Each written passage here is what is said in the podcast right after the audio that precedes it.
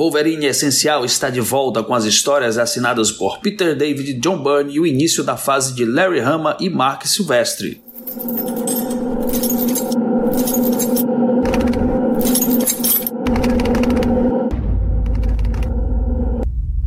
Os Escapistas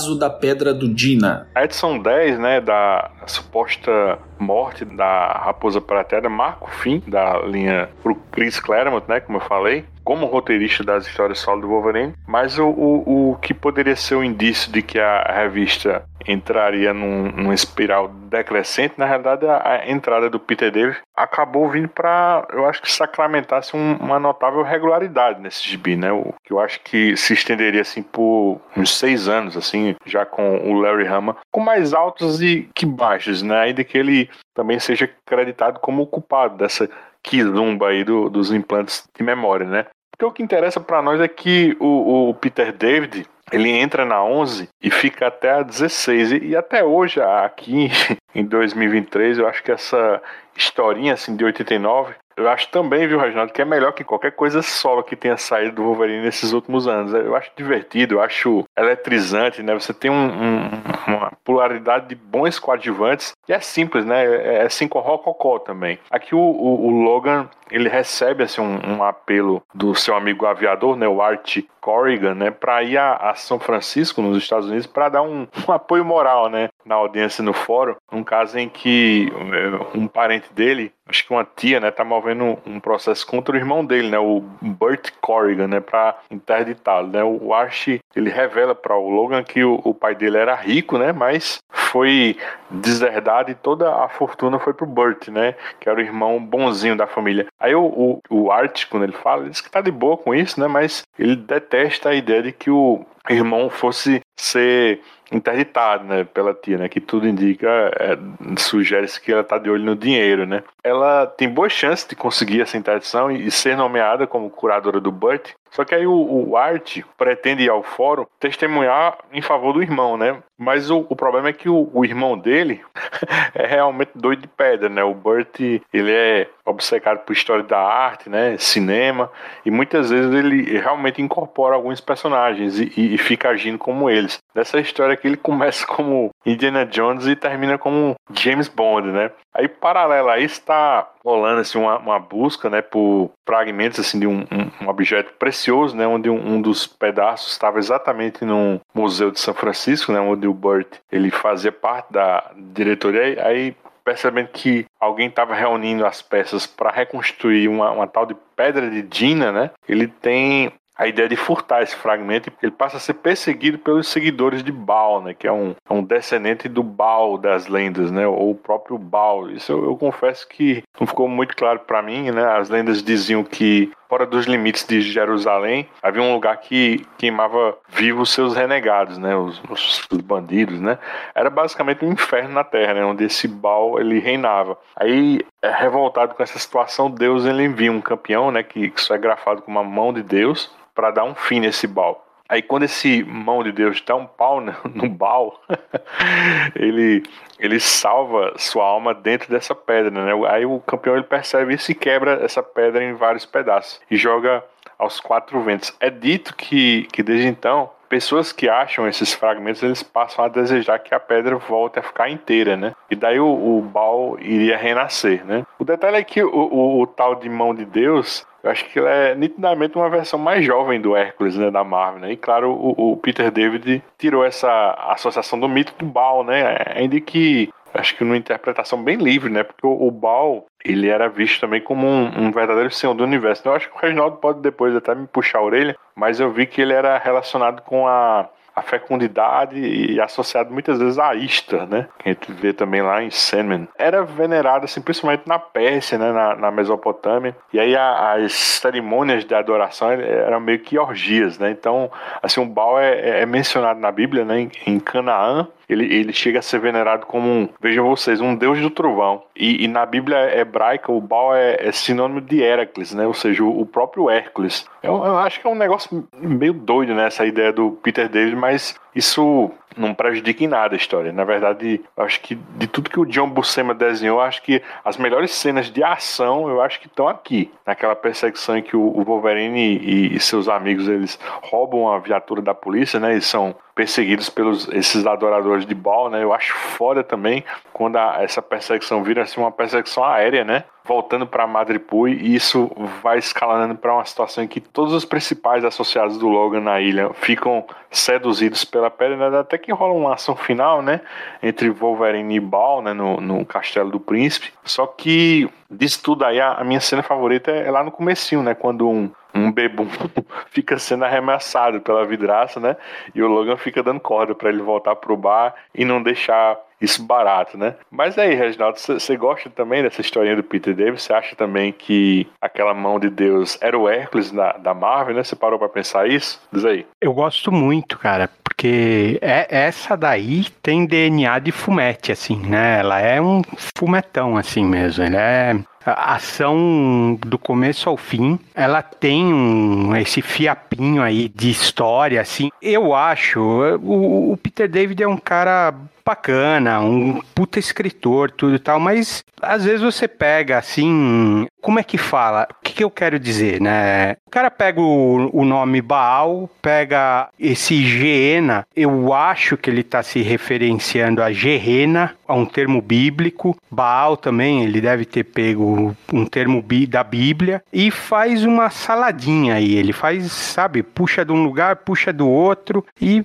tira um pouco da cabeça e solta na história, assim. É, ele não, não, é uma pesquisa profunda, não, não é, e nem é o objetivo da história. É, não é esse não, né? Se for ver, não, e não interfere em nada também você saber quem é Baal ou não. O fato dessa mão de Deus é só só faz parte da mitologia da história, não tem nada fora a respeito disso. Baal é, é um deus complicado de, de comentar, porque ele é um daqueles deus, não é sumério, ele é daquela parte lá do Oriente Médio, né? Acho que é. Mesopotâmia, Pérsia, né? É, não, Cananéia, ele, ele é um desses, daquela área, daquela região, que ele realmente não era um deus maligno, nada disso, era um deus relacionado à, à chuva, à fertilidade, esses deuses tradicionais que ele foi adaptado depois, mais tarde, a realmente assim, a um deus pagão, ao deus Baal, até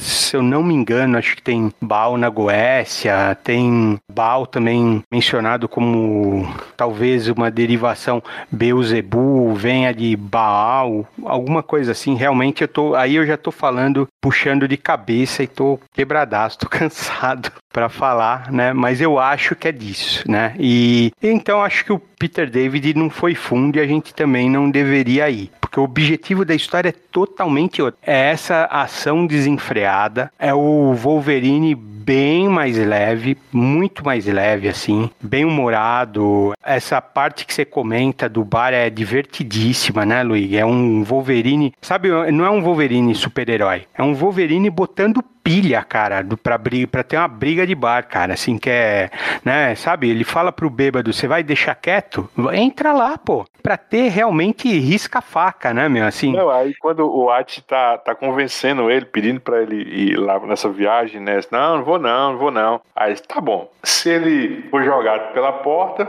eu não vou, mas se ele for jogado pela vidraça, eu vou. Aí o cara é jogado pela vidraça, né, aí o, cara, ele, o Logan chega pra ele, porra, esse é o fim da nossa amizade. Porque ele teria que viajar, né?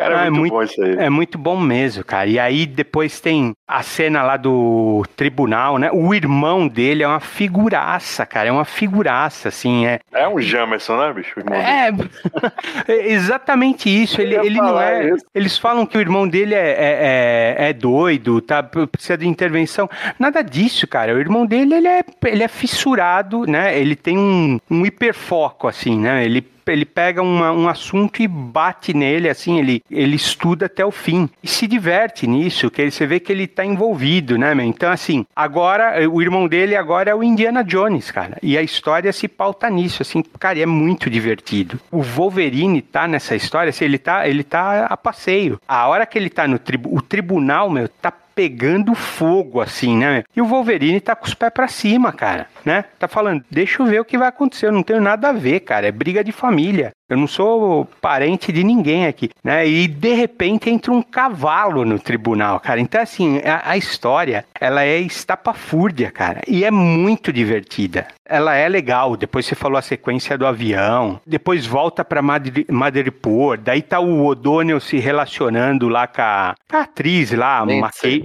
Isso, Lindsay. E é legal demais, cara, porque eles brigam, aí eles voltam, aí eles estão possuídos pela pedra. É um filme mesmo, é um filme do Indiana Jones. Na verdade, é mais Indiana Jones do que o último Indiana Jones, assim, cara, porque é muito bom, cara. A única ressalva que eu falo, Luigi, foi o que eu falei. O Sienkiewicz é um puta artista, cara. É um monstro. Eu acho, assim, o trabalho dele solo, solo, é inquestionável. O trabalho dele como arte finalista combina com alguns artistas. Aqui eu acho que ele pesou. Se você reparar, se você comparar a arte final do começo, né, dos primeiros números da série do Wolverine, né, do- das primeiras edições, com esse daqui, você vê que a fisionomia tá mais pesada, ele carrega um pouco mais no traço. Às vezes ele deixa o maxilar do Wolverine mais quadrado, ele não é desenhado desse jeito. O Wolverine tem um traço, ele tem um, um perfil de nariz que não é, é. É como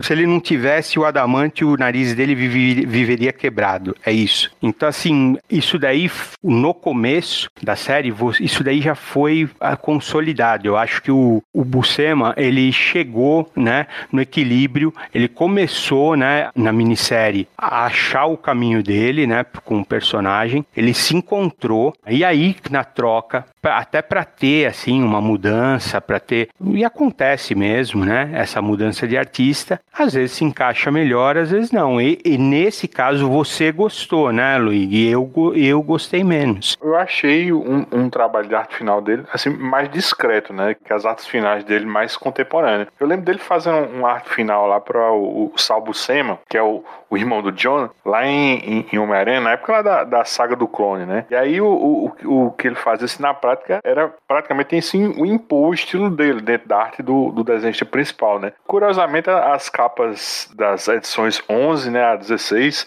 são do Kevin Nolan, né? Que eu acho que ele tem uma arte interna assim, maravilhosa, mas ele também se notabilizou assim mesmo como arte finalista, né? Nesse estilo aí de, de passar a perna assim do, do principal, né? Aquele primeiro crossover lá que eu adoro, né? Do Super-Homem versus Aliens. Assim, na teoria a arte é do, do Dan Jurgens, né? Só, só que na prática você só enxerga o traço e as fisionomias do Kevin Nolan, né? Por sinal, a capa da 12, né? Com o Logan, assim, ele prestes a assaltar, assim, da viatura da polícia, eu acho um, uma sombra, assim, de bonita, né? Inclusive também a, é a capa da edição 8, assim, da editora Abril. Mas não me incomoda não, bicho. Assim, eu, eu acho que a, a arte final do Klaus Janson lá em Marvel Comics Present, né? Na, na primeira minissérie, eu acho que foi até mais intrusiva do que a do Sienkiewicz. Eu também acho. Mas eu concordo com você. Eu acho que o, o, o, o finalista perfeito para o, o John Buscema foi mesmo o Al Williamson. Isso, isso. Só para aparecer a arte dele mais. Mas, defe- mas defende o 5 e 20 aí, Luigi, porque durante a semana você defendeu, não fica. Não, não, mas eu, eu, achei, eu achei muito bonita a arte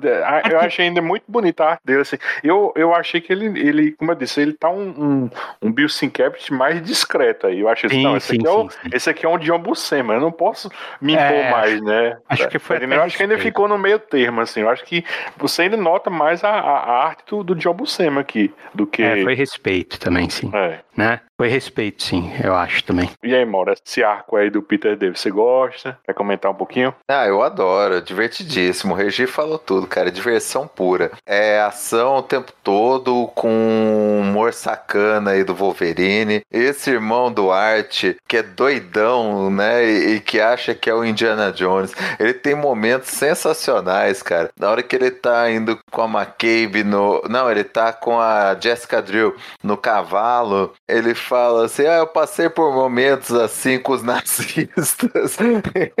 Como se ele fosse Indiana Jones. Ah, pelo menos você grita menos do que. Como é que chamava lá a namorada do Indiana Jones no, no Templo da Perdição? Porra, é sensacional, cara. É divertidaço. A ação é muito legal. As cenas de ação nessa perseguição de carro por São Francisco é frenética. A cena do avião, né, da perseguição do, dos aviões, que o Wolverine coloca o uniforme, pula no outro avião e corta a asa. Cara, é muito bacana, muito bacana mesmo. O negócio da pedra corromper ainda mais quem já estava corrompido e fazer o pior das pessoas. Então tem a, o lance do O'Donnell com a McCabe, tem o negócio do príncipe, né, querer pegar a joia, mas né, o potencial de um cara desse ser corrompido. Tem até o negócio assim da, do confronto final do Wolverine contra o Baal, como se ele fosse uma,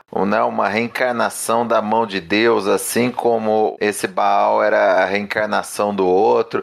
Cara, é legal pra caramba. A história ela é toda, toda redondinha. E ainda termina, né, com esse irmão maluco do Art, ninguém, ele some no meio da, no finalzinho da história, ninguém sabe onde ele tá. E o, o Wolverine fala: "Não, um brinde a ele, eu aposto que o Burt tá bem essa altura do campeonato". Aí aparece ele jogando 21 num cassino. Aí os caras perguntam para ele: "O senhor é, é um homem bastante rico e sortudo, senhor?" Aí ele: "Bond, James Bond".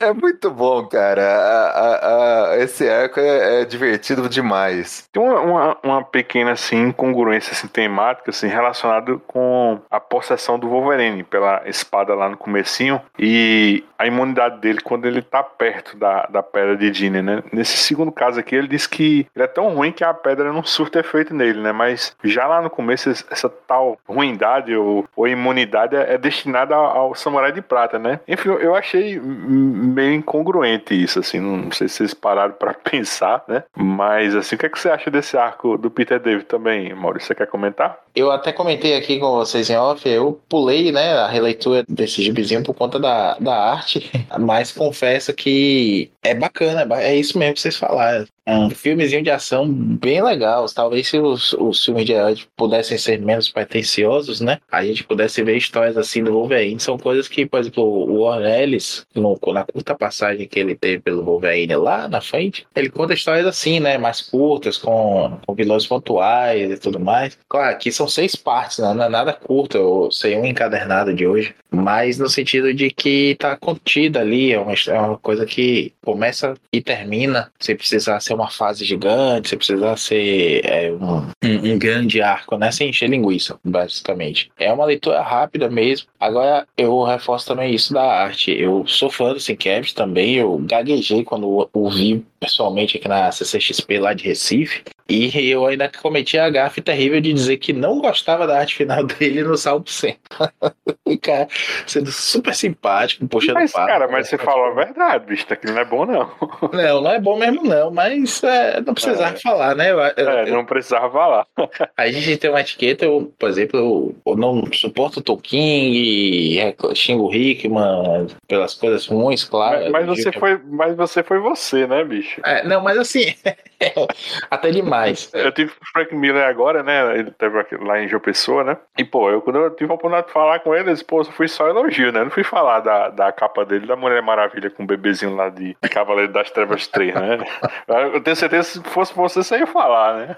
Não, não, não, peraí. Eu, eu fui induzido porque o, o Sinkevich, já, já comentei isso em outros lugares, mas o cara é um amor de pessoa, sabe? Eu até banquei na época, já comentando com vocês. A vontade que eu tive é de chamar ele pra ir lá pra casa casa, raptar o cara, assim, sabe? Levar ele pra tomar um café, comer um bolo de rolo, depois sair pra encher a cara e conversar e falar. Porque o cara conversa mesmo assim, curte, bate papo. Outras pessoas, ele é figurinha fácil na CCXP, né? E em outras convenções aqui. Então, muita gente tá ouvindo pode concordar comigo isso aí. E ele foi muito acessível, assim, e puxou assunto, porque eu ia tipo, pegar o autógrafo dele no, no, no, sábado ainda, mas quando eu cheguei lá, eu assisti a masterclass dele, conversei com ele no final. Aí ele, eu levei aquele Mob Dick da, daquela linha Classics Illustrated dele, né? E todo mundo tava levando a Electra assassina. Aí quando ele viu o gibi, disse, ele perguntou se podia ficar pra ele. Eu disse que não, que eu queria o autógrafo. Ele, ah, vai lá na, na minha mesa depois, enfim. E aí ele conversando, conversando, ele perguntou uma coisa lá. Eu falei alguma coisa de arte final, porque ele tava desenhando também enquanto conversava. E aí ele falou assim: você gosta de, de uma arte final mais. Você não falou suja, não. Ele falou mais, mais busy, né? Ocupada, assim, cheia de, de informação. E eu respondi que gostava, mas não ficava bem sempre. E um caso foi com o Salvo Sema.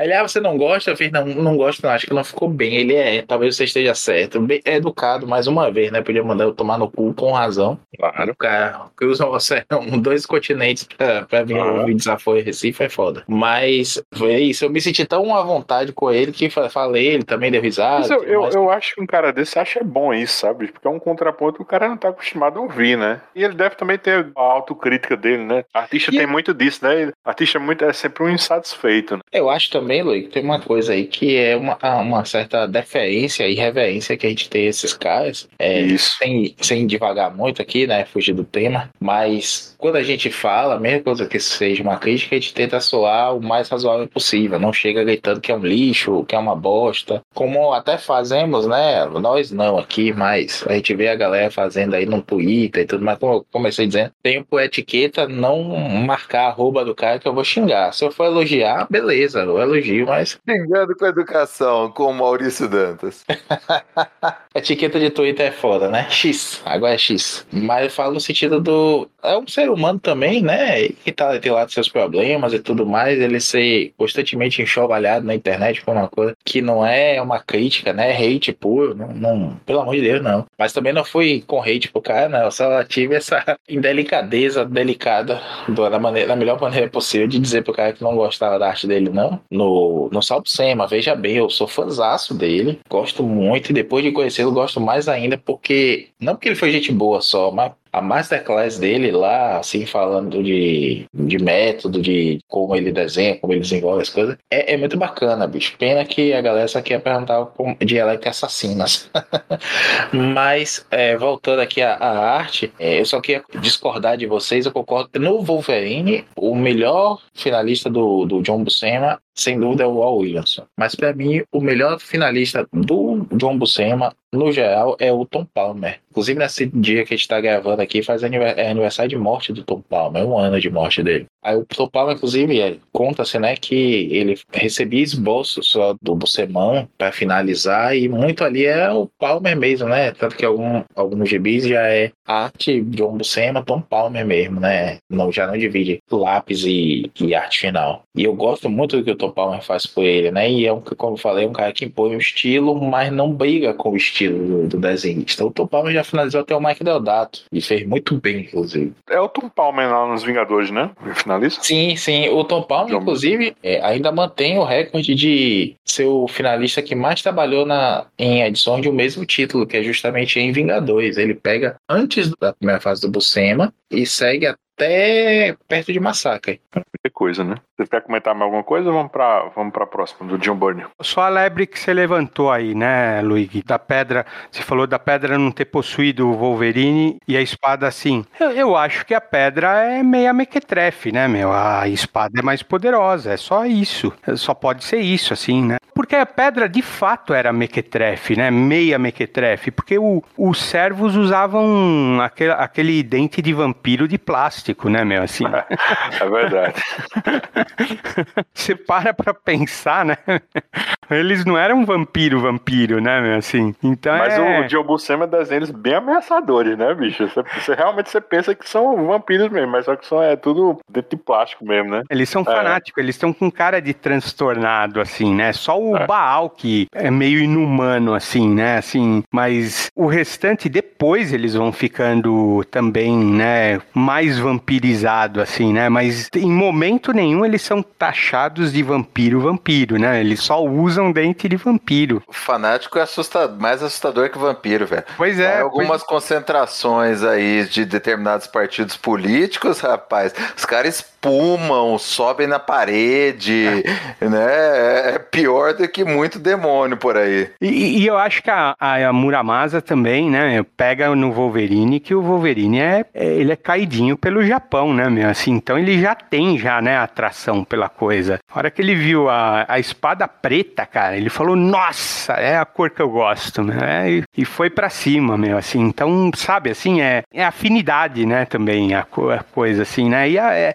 essa, essa pedra aí, meu, assim, ela, ela realmente, você vê que ela, assim, não era para todo mundo, porque o, o príncipe também, lá, o... Eu não sei o nome dele, é Balim, ba, qual que é o nome do, do príncipe de Madripoor mesmo? Baran. Isso. O, o príncipe também não se corrompe com a pedra. O, na verdade, o príncipe é tão corro... ele, ele, é mais é mais provável que ele corrompa a, a pedra, né, meu? Porque É. o príncipe é corrupto pra caramba, né, também, assim, né? Na verdade, Ele ele tá negociando pra vender a- o fragmento, né? Pois é, e, e, É. e- e uma da, uma da, um, dos, um dos fragmentos, o mordomo dele engoliu, meu. Cara, esse arco é divertidíssimo, né? Assim, sabe assim? Por isso que eu falo, nem me importei, cara, de do, do Peter David ter inventado Geena, né? Ao invés de Gerena. Não, cara, isso daí é de menos. Eu fico imaginando o príncipe esperando o, o mordomo devolver a pedra. É muito legal esse arco, cara. Muito mesmo. assim. Eu vou te falar assim que em termos assim de ação e ritmo, eu acho que ele é o melhor, cara. Porque ele é muito bom, cara. A ação da, da perseguição de carros, pô, parece você tá vendo a Operação França do Wolverine. Tem uma hora lá que ele, ele fica caído, né? E o carro fica batendo, né? Você vê que ele tá, pô, o Wolverine tá se fudendo aí, né? Mas é, cara, é muito bom, bicho, aquilo. N- não, hein, Luigi? Ele tá desmaiado, cara. E aí Desmaiado, vem- né? E os caras é. cara trombando, né, com o carro, né? É, aí o, o carro da. Acho que é o carro da polícia que vai passar pela cabeça dele. Ele solta as garras no carro da polícia, cara. É- é- sabe assim, você- é um filme de ação, cara. Isso é muito legal, cara. Firmei minha vida em Madripoor e pensei que seria uma forma de dar um tempo dos X-Men, de manter distância. Mas agora comecei a me envolver com as pessoas que encontrei aqui. Os X-Men são minha família e nunca soube ao certo se precisava de uma. Com certeza não preciso de duas. Cedo ou tarde, terei de escolher e não sei que decisão vou tomar.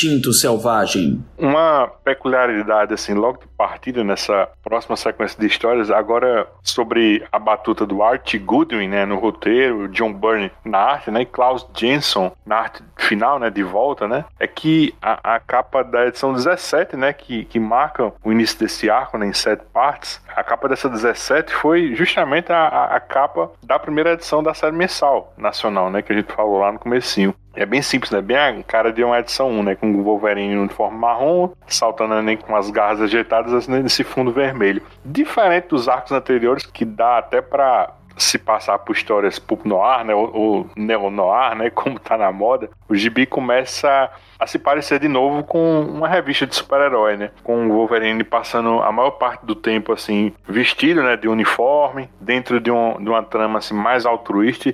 E isso tanto é verdade que a, a mensal se engaja naquele evento multisséries, né? Do, dos atos de vingança. Mas de um jeito, assim, bem torto, né? Porque o vilão que não tem nada a ver com o Wolverine, né? Ele é enviado para matar outra personagem e não o Logan, assim, propriamente dito. De antemão, eu queria dizer que que eu gosto dessa história, assim, embora eu acho que ela acho que ela se estende demais, né? Até se enrola assim um bocado, mas eu acho assim um finalzinho mesmo, assim, quando os créditos finais de um filme, assim, sobem, né? Eu acho um barato. Enfim, eu, eu vou passar a palavra para você, Maurício. Apresenta esse arco e, e diz se você gosta ou desgosta, né? Será que a arte do Burn tá boa aqui? Eu já sei mais ou menos sua resposta, mas a arte final do Klaus Jensen, você acha que combina com o Burn? Daí teu pitaco. Ó, vou adiantar por enquanto, só que gosto muito desse, dessa historinha, é um arco bacana, concordo que é longo. Quando você acha que a próxima edição é a última, ainda tem mais duas, sabe? Ou três, acho que lá pela quarta. Ah, não é que perca o fôlego, mas é que pra gente, né, que tá lendo somente de vez, que talvez lendo mensal a gente não estresse, não, não estressasse tanto, principalmente na época. Principalmente os cortes da, da Panini, da, da Abril, de transformar duas edições em uma, três edições em duas, enfim. Mas Aqui ficou um pouco cansativo porque podia mesmo ser resolvido com, com menos coisa. Mas é um gibi clássico do Art Goldwyn mesmo, sabe? Ele que escreve com rascunhos, né? Esboços, melhor do que rascunhos, do Burnie com arte final e acabamento e arte final do Claudio Jensen. É assim que tá o crédito por boa parte das edições, pelas seis primeiras edições dessas sete. Você falou tudo, Luigi. É um, um gibi de herói, ele surfa muito aí naquela coisa da, das republiquetas de banana da América Central, né? Que a gente vai ver, por exemplo, o Justiceiro Capitão América Sangue e Glória, também desenhada pelo Clark Jensen, então, curiosidade aí. Foi permeando ali muitas histórias. A gente vai ter Justiceiro, vai ter. Acho que até o Hércules vai lá pro Caribe, não é a República Tribunana, mas a gente vai ter sempre essa figura de ditador, generalíssimos e tudo mais que estava pipocando ali no imaginário americano. E aqui o, o Art Goodwin faz uma, uma bela farofada, bicho.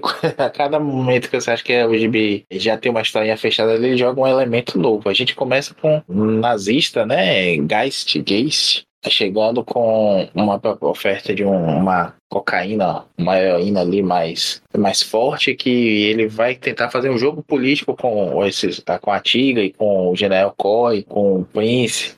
E vai mexendo, é um personagem meio estranho. A princípio ele vai lembrar muito o cabelo de prata, inimigo do Aranha ali, General da Magia e tudo mais. Porque ele é um, um idoso, né? Com um corpo meio ciborgue, aquela cara murcha. Você assim, o que, é que o cabelo de prata tá fazendo aqui em Madipu? Mas não, é esse Gash, ele é um, um, nazista que foi mudando parte do seu corpo por partes ciborgues para se manter vivo. Você vai descobrir que ele foi conselheiro de Hitler, que ele apresentou ideias de, de armas, vendeu armas depois da queda do nazismo para torta e a direita. Tem um arranjo com a CIA também, que é um, um, um agente da CIA, amigo do Wolverine. Isso é uma coisa bacana do Wolverine nessa época, né? Todo mundo tinha um passado com ele, ele conhecia todo mundo, ou pelo menos já os caminhos se cruzaram alguma vez, tem uma rixazinha ali e tudo mais, aquela coisa bem de também de, dos filmes dessa época, né? O, o personagem principal sempre com um passado misterioso, sempre conhece todo mundo. E aqui não toma tanta luz na história, mas a gente vai ver isso. A gente vai ver o Wolverine caçando esse cara, porque o Baderna acaba sendo raptado, né? Ele, o Gibi começa com ele falando que é um,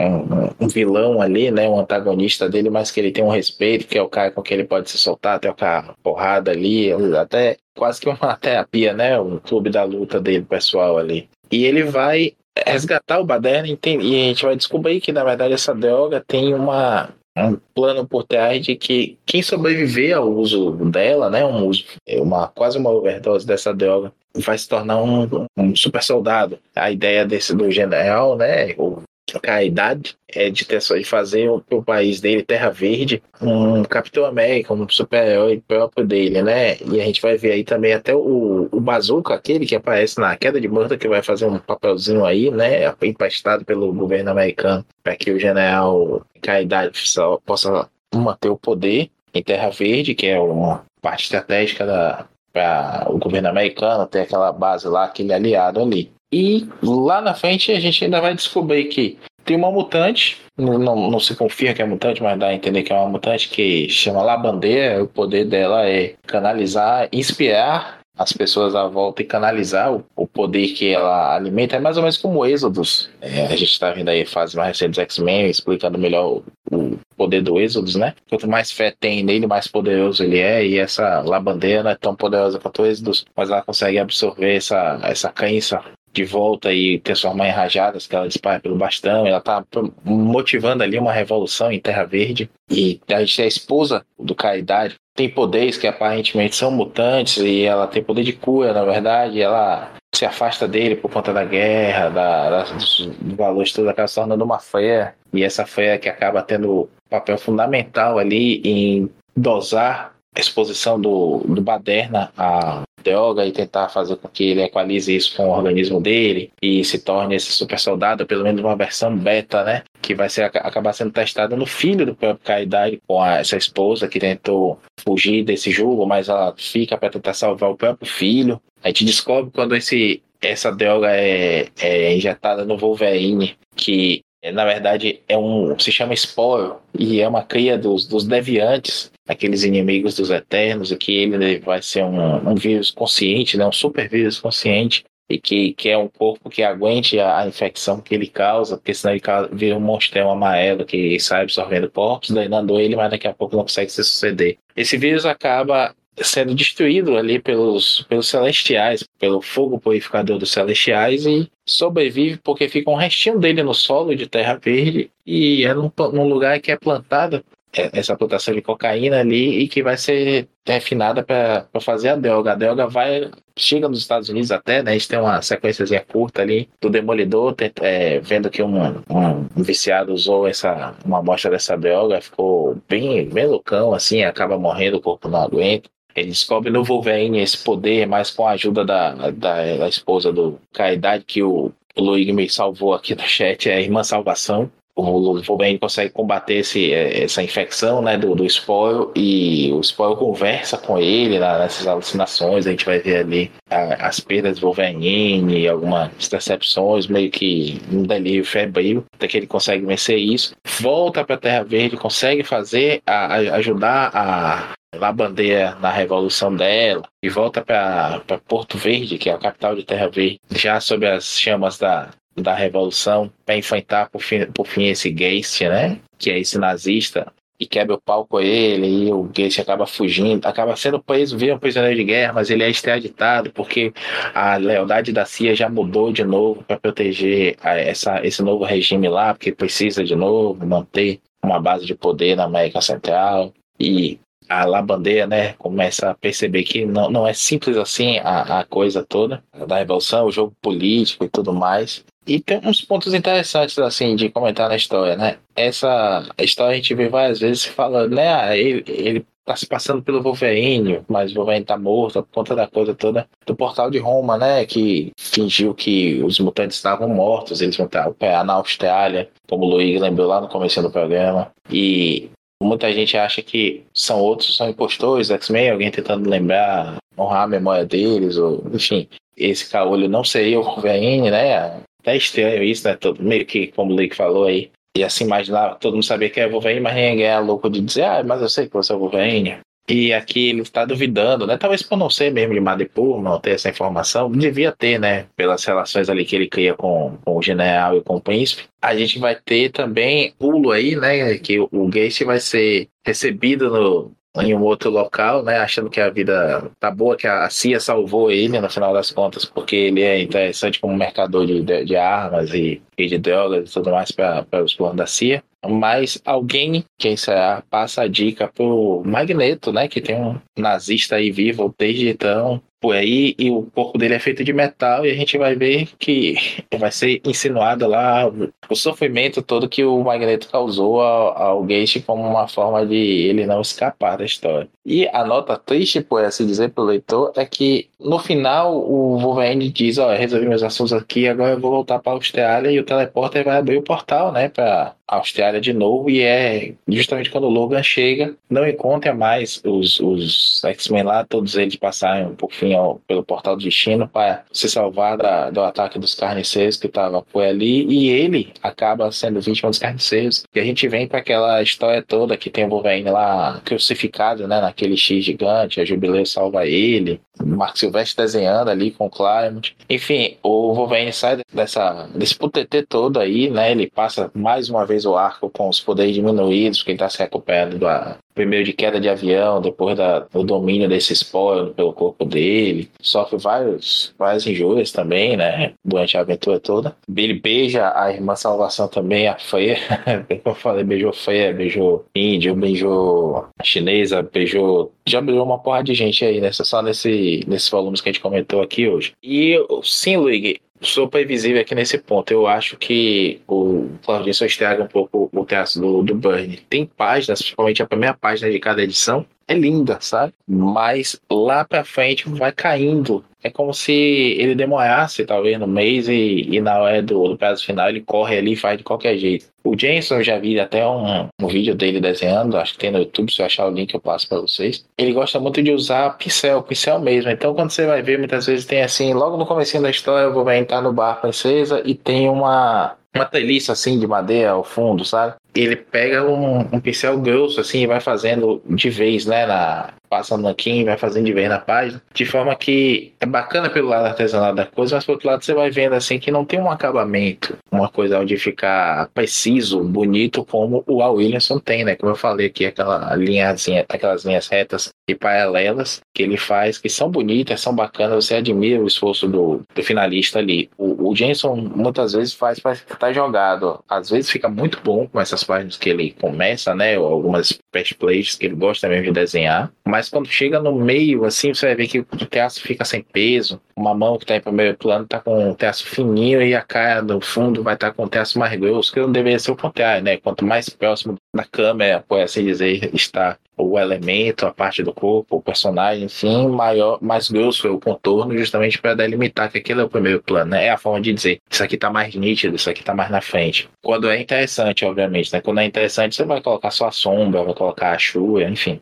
Então, quando chega no último número, que é desenhado e finalizado pelo Burnie, é outra coisa. Como você falou, Luigi, vai ter aquela, aqueles quadros brancos, né, que o Burnie gosta, com menos fundo de, de cena e tudo mais, que também já é uma marca do Burnie pela, pelo jeito quase industrial dele ali de desenhar. Mas o traço em si das coisas, né? A forma como ele desenha o Logan e tudo mais, tá muito melhor ali. E eu gosto muito do Wolverine do, do Burnie também. O do Homitão é, é imbatível, mas o do Burnie é dinâmico, é bacana também. Tem, sintetiza bem o personagem. Você olha o Logan do Burnie e sabe o que é o personagem. Acho que acaba bem, a história é boa, sim acaba bem, assim, mantém o ritmo e a qualidade do, dos gibis que a gente veio comentando até agora, para fechar essa, essa caixinha né, e desse programa. Mas ah, para mim a nota baixa é mais pela arte final que prejudica. Aqui prejudica mesmo mais. Não prejudica lá no comecinho não, do Bucemão, mas aqui eu acho que prejudica mais. Um negócio, bicho, que a princípio assim, me tirou um pouco dessa história foi a ideia torta do Wolverine se solidarizar com o Baderna, né? Num ponto que ele vai sofrer o diabo assim, por um inimigo, simplesmente porque ele gosta, como você fala, do jeito que ele briga, né? Por ele ser casca grossa. É tipo um fanático mais light, mas, salvo me engano, assim, acho que a natureza da, da força e resistência dele é, é asgardiana. Ele é, é descendente de um troll asgardiano. Mas aí, nessa simpatia estranha né, que o, o Logan tem com ele, eu lembrei que mais adiante o Logan ele, ele se solidariza com uma menininha robô programada para explodir quando estivesse perto dele, né? Então isso faz parte assim desse charme rústico do personagem, né? É isso mesmo, Mauro. Você gosta desse arco mesmo com essas alopradas do meio pro final? E aí? Ah, eu gosto, cara. Eu gosto sim. Eu sei que vocês vão tacar pedra nesse arco, mas eu acho ele bem legal. O Wolverine tem, como a gente falou, tem uma moral meio dúbia, mas ele tem limites. A hora que ele vê o Baderna sendo vendido como escravo por uma ditadura ali, que não sabe o que vai ser feito com o cara e provavelmente o cara vai ser torturado tal, ele traça uma linha ali. Ainda que ele tivesse a rivalidade com cara, ainda que ele seja sacana, ele não quer ver ninguém ser vendido como escravo, ele vê ali a situação, ele sabe que o Geist não presta, então ele vai ali. Eu acho que esse arco, assim, ele é mais é o mais fantástico de todos os outros que a gente tá falando, não no sentido bom, no sentido de fantasia, no sentido de ter mais coisa, menos pé no chão do que os outros. Não que, pô, Baal e, e etc fosse pé no chão, mas assim, esse é mais super-heróico, vamos dizer assim. Era no meio do, da mega saga da época, que era o Atos de Vingança, então eles tacam ali o Tubarão Tigre que é até interessante a treta dele com Wolverine e tal, mas é desnecessária pra trama. Eles jogam para poder encaixar dentro do, da ideia desse arco Atos de Vingança, é da minha época, né? Que era a ideia de juntar os quatro maiores vilões da época, né? O Rei do Crime, o Magneto, o Doutor Destino quem que era o outro mesmo? Caveira Vermelha. E eles armarem uma trama para os vilões trocarem de adversários. Então, o inimigo de um super-herói enfrentava o, um outro super-herói. Cara, assim, é uma bobagem, né? Tava na época e, e você vê que assim, isso deve ter sido uma imposição editorial e eles encaixaram o Tubarão Tigre nessa história, né? Pra não dizer que, porra, botamos um vilão de outro super-herói para enfrentar o Wolverine. Mas é desnecessário, né? Não faz tanto sentido aí pra trama. Eu acho legal, eu, eu até gosto da ideia do, do esporo, quase como um The Stuff. Vocês lembram desse filme? Que era tipo um iogurte iogurte que as pessoas comiam e na verdade era um alienígena que dominava as pessoas. Clássico do SBT, isso, bicho. Campeão do SBT, exatamente, Maurício. E eu gosto de, de, de ver esse esporo como esse The Stuff, assim. Acho legal, eu gosto da trama, acho divertida. Gosto desse lance do Geist dele ser um ex-nazista que vai sobrevivendo, passando de governo a governo. A gente sabe que o governo dos Estados Unidos fez isso que ele pegou um monte de cientista nazista por causa do conhecimento deles, perdoou tudo que os caras fizeram, jogaram para debaixo do tapete porque para não desperdiçar aquele potencial. A gente faz, sabe dos cientistas, né, que é um negócio que se tornou meio público, mas com certeza muito agente de inteligência nazista foi para os Estados Unidos, para a Inglaterra e foi incorporado ali e meio que passaram pano para o que os caras fizeram. Teve vários que foram para a Legião Francesa, igual a gente vê lá no, no Fury Max, né? Então eu gosto disso do, do Geist manipulando e ficando sempre sobrevivendo, apoiando o que está errado para ganhar vantagem. Então eu acho ele assim muito bacana essa construção dele e eu adoro esse finalzinho dele com o Magneto. Ele parece que passou a perna no Wolverine, que ele a, a, a CIA repatriou ele, construiu a armadura dele de novo. E aí chega no finalzinho, o Magneto manda um robozinho lá para trombar nele e fala: "Ah, eu lembro de você, lembro do campo de concentração em que mataram a minha mulher. Eu adoro conversar com nazista, né? Justo ele que foi um, um, judeu que foi torturado né, no campo de concentração. Fala, nós temos muito a, a, assunto a botar em dia. Aí mostra o robozinho sendo desmembrado primeiro e depois esmagado, né? Então é muito legal. Me lembra finalzinho de Silêncio dos Inocentes, em que o Hannibal Lecter vai atrás daquele psiquiatra que se aproveitava lá de, dele enquanto ele estava preso no hospício. E ele fala, ah, ele despede da Clarice e fala, olha, eu tenho que ir, eu, eu tô esperando um amigo para jantar. eu acho sensacional, cara. Eu gosto muito desse finalzinho. Eu acho engraçado, assim, também que a gente já discutiu isso aqui em outros podcasts, né? Que o, o John Byrne, ele é um pitaqueiro de marca maior, né? Se você convidar ele para desenhar a sua história, você pode ter certeza que a colaboração dele assim não vai ser só sobre dar vida assim artisticamente falando ao seu roteiro. Ele vai querer apitar no que você escreveu e, ele vai fazer valer as ideias dele, né, dentro do texto, né? Então, assim, o, o, o argumento é, é creditado ao, ao, Art Goodwin, mas, assim, eu acho que a, a gente acaba vendo claramente alguns tropos também da, da, das histórias escritas pelo Bunny, né? Que a gente vê esse Jace, né, o, esse vilão decrépito sendo mantido vivo por meios artificiais, né, como a, aquela lírio dourado, né, que a gente discutiu lá no podcast da Tropa Alpha. Tem essa origem do, do esporo, né, como um, uma doença viva, né, criada assim na, no começo dos tempos, né, na Terra, né, dentro daquela temática dos Eternos. Eu acho que ele lembra a, aquele ser vivo, assim, lá que o Burn ele sugere, assim, como o propagador do, do fator X mutante, e, e isso, assim, numa história lá dos Vingadores da Costa Oeste, né, então tem, assim, um, umas coincidências aí que deixa, assim, no mínimo, assim, com uma pulga atrás da orelha, né? suspeitando que talvez tenha sido o Bernie que soprou assim no ouvido do Goodwin, né? Ou vá lá, né? Tomada assim, a iniciativa assim, de plantar na história, à medida que ele ia desenhando, aí vamos combinar que isso devia ser algo muito recorrente nesses tempos onde os roteiros eles seguiam né, esse método Marvel, né, onde o roteiro não era bem um roteiro, né, né na, na, sua acepção clássica, mas ele era apenas assim comandos genéricos para guiar o artista, né? E aí a, a, margem de manobra da contribuição se tornava muito maior, né? Às vezes de um jeito assim tão rédea solta assim que víamos o, o, o Kirby criar muitas coisas sem combinar antes com o Stanley, né? E, e, todo mundo sabe como isso terminou, né? E, e, só amarrar o que eu disse ainda há pouco, né?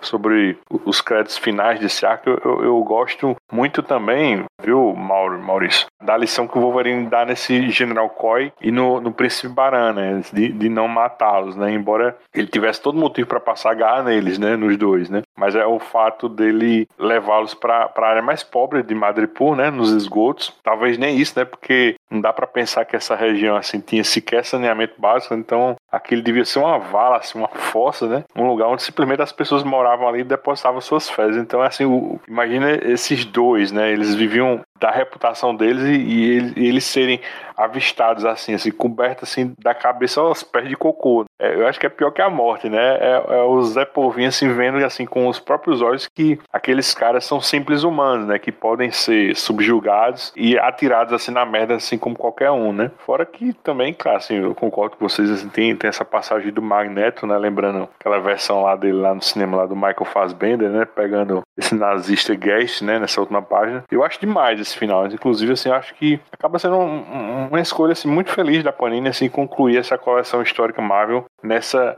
edição 23, né? Eu acho que tem cara mesmo assim de, de fim de um ciclo, né? O que, é que você acha, Reginaldo? Acho que você não gosta muito, não, né? Desse arco? De todos aí, eu acho que eu acho ele o mais fraco. E eu acho que ele tem pouco a ver com, com o ritmo que estava tendo. Eu acho uma mudança. A série estava numa pegada e de repente ela muda muito, né? Se você parar para pensar, tem tudo que eu gosto, né? É a arte do John Byrne, aparece os X-Men, né? Ele abre com a Tempestade, com o Wolverine e a Tempestade. Você entende em que posição, né? Em que momento que que os X-Men estão. Você entende o que o Wolverine vai, vai voltar para a equipe quando precisar, então que ele ainda vai participar da equipe, né? Acho interessante isso. Eu acho legal também sair um pouco de Madripoor e voltar, né? Ficar indo e voltando, eu acho legal, não acho ruim. Porém, vamos lá, eu não acho um bom trabalho do Birney. Por mais assim que eu defenda, goste do trabalho dele, esse não tá bom. Eu cheguei a falar para vocês que o para mim o Wolverine definitivo em termos de fisionomia, de reconhecimento assim, de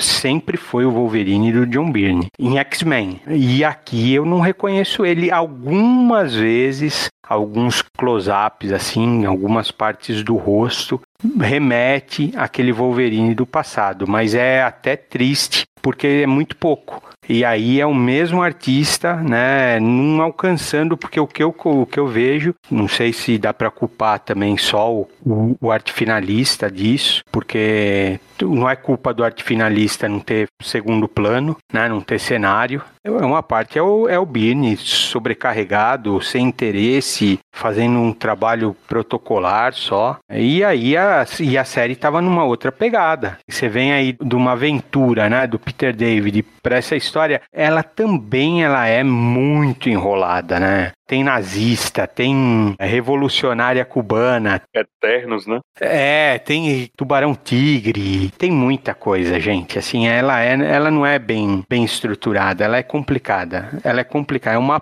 pena, é uma pena mesmo, porque tem algum, a, a, algumas posturas do Wolverine, né, uniformizado, né, alguns movimentos que o John Byrne faz que remete ao personagem que você lembra lá da fase de ouro dos X-Men, que dá até saudades assim, mas se fosse para ver só isso, se a gente soubesse de antemão, né, falar ó, o, o artista vai voltar, para você ver só isso, nem sei se vale a pena, né? Teria que ver muito mais, porque senão fica fica devendo. Tá todos os elementos estão aí, né? Fechar com o Magneto é muito legal, porque o Birney também conhece esses personagens. A verdade é essa. Ah, então fechar com o Magneto, para mim lembrou do próprio Primeira Classe, né? Que o Magneto novinho tá caçando nazista, né? E eu acho legal isso, assim, essa passagem, né, do... Isso daí, claro, é muito, muito antes do filme, né, mas de você ver, né, o Magneto fazendo isso nos quadrinhos, que é uma coisa bem plausível você imaginar o Magneto fazer. E esse vilão aí, né, ele tinha, eu acho que ele tinha uma tara por fazer a barba, né, assim, uma coisa esquisita também, né, e eu não sei como ele não viu o Wolverine pelado, né, meu? Porque se ele vê o Wolverine pelado, ele tem um troço, né, cara? Porque né, o Wolverine é um Tony Ramos, né, meu? Assim, então não sei, eu acho que tinha humor nos outros arcos, tinha, né? Tinha aquele humor, tinha aquela pegada, tinha aquela sequência. Você estava entendendo os personagens, você estava entendendo tudo. Essa não tem nada. É, ele parece uma coisa separada, parece uma coisa de fora, né? Então, para mim, perde um pouco, sim. Perde um pouco, não, perde muito. Enquanto tu falava aqui, Reginaldo, eu tava olhando aqui é, o que é que o Burn tava fazendo, assim, além de desenhar essa revista do Wolverine. Esse ano ele tá começando a fazer namoro. Ele faz uma graphic novel do Batman 3D. Ele tá no primeiro ano escrevendo O Homem de Ferro. Ele é acreditado até. Tem uma historinha do Super-Homem que ele colabora também. E do, dos Vingadores. O cara era uma máquina, bicho. Ah, e tudo, assim, por exemplo, o, o namoro dele é memorável, né? É. Assim, é memorável, é, é, é marcante a passagem dele. O Homem de Ferro é aquela Guerra das Armaduras dele? Qual que é a passagem dele no Homem de Ferro? É isso mesmo, Guerra das Armaduras 2 e aquele retcon da origem do Tony Stark. É, cara, é muito E o Mandarim depois também, o arco do Mandarim, que ele perde os dedos. Não, é muito bom, cara. Assim, é por isso mesmo. Também é exigir demais. Apesar que ele teve uma época que ele fazia, acho que as duas revistas do Super-Homem, mas, cara, ele tava todo vapor, meu. Quem tá falando de arte finalista, né? Eu acho que aí faltou aí também um Terry Austin, né, meu? Que era o cara que dava um tapa bonito, né, meu? No, nos X-Men do, do Birney, né? Assim, que dava um, um estilo todo próprio que a gente se acostumou, né? Foram, foram edições e edições com essa dupla artística, né? E assim, é, e aí é dupla artística mesmo, né? Um se acostumou com o outro, o desenhista deixa alguma coisa pro arte finalista completar, né? Quando se conhece bem desse jeito, né? E se respeita tudo. E aí fica, se você, se você reparar, o traço do Birney em X-Men, ele nunca mais ficou igual, porque é o, é o Birney com o Austin. Você pode até falar, eu, eu acho o Birney, hum, o trabalho mais bonito dele é Lendas, que tá mais bonito assim, é, é muito lindo. Eu nem sei, ó, tô falando de cabeça, eu nem sei se o Terry Austin tá com ele lá, não sei. Tô falando de cabeça. Mas o que faltou aí também um pouco foi, foi um pouquinho de Terry Austin aí também. Só queria comentar aqui uma coisa que é verdade, passei batido nisso da, da Atos de Vingança. É uma coisa que é tão claramente imposta pela editorial que tem uma fala assim que é bem boba do próprio Tubarão Tigre, né? Que é, você vê que não, não passaram um briefing certo, um briefing bacaninha assim do que ia acontecer no gibi. Só disseram, ó, vai ter mudança aí, pegar vilão que nunca foi enfrentado antes pelo personagem e dizer que é ato de vingança. E aí o, o próprio Tubarão Tigre, que é um personagem série C, né? Não, não, não gozava da confiança de nenhum dos, dos principais vilões envolvidos para que dissesse assim, ó, bicho, o nome da operação é ato de vingança, vai lá e faz isso, isso e aquilo. Calhou, como você disse, né? né, Ele tava ali para matar outra pessoa com outro alvo e de repente ele luta com o Wolverine. Mas ele vai e menciona, não, é, tá rolando os atos de vingança aí, então tá tudo certo pra eu lutar com você. É um negócio que realmente destoa, assim, a gente sabendo, né? Na época e sabendo hoje do que é que se tratava o evento. Apesar, viu, eu, eu posso estar até maluco, viu, o, o- o Maurício? Mas eu, ah, numa dessas Marvel Age, alguma coisa assim, uma vez saiu algum artista, eu não lembro quem. Ó, tô falando também assim, à tarde eu lembrei disso que eu tava lendo ah, essa última parte aí. Realmente que queriam relacionar o Wolverine com o Tubarão Tigre por causa de garras e, e também aí, sabe, iam fazer, por exemplo, era o Wolverine Centurion, sabe? O Wolverine do mar era o Tubarão Tigre, o Wolverine dos céus era o Coruja, sabe o Coruja do, do Homem-Aranha, cara?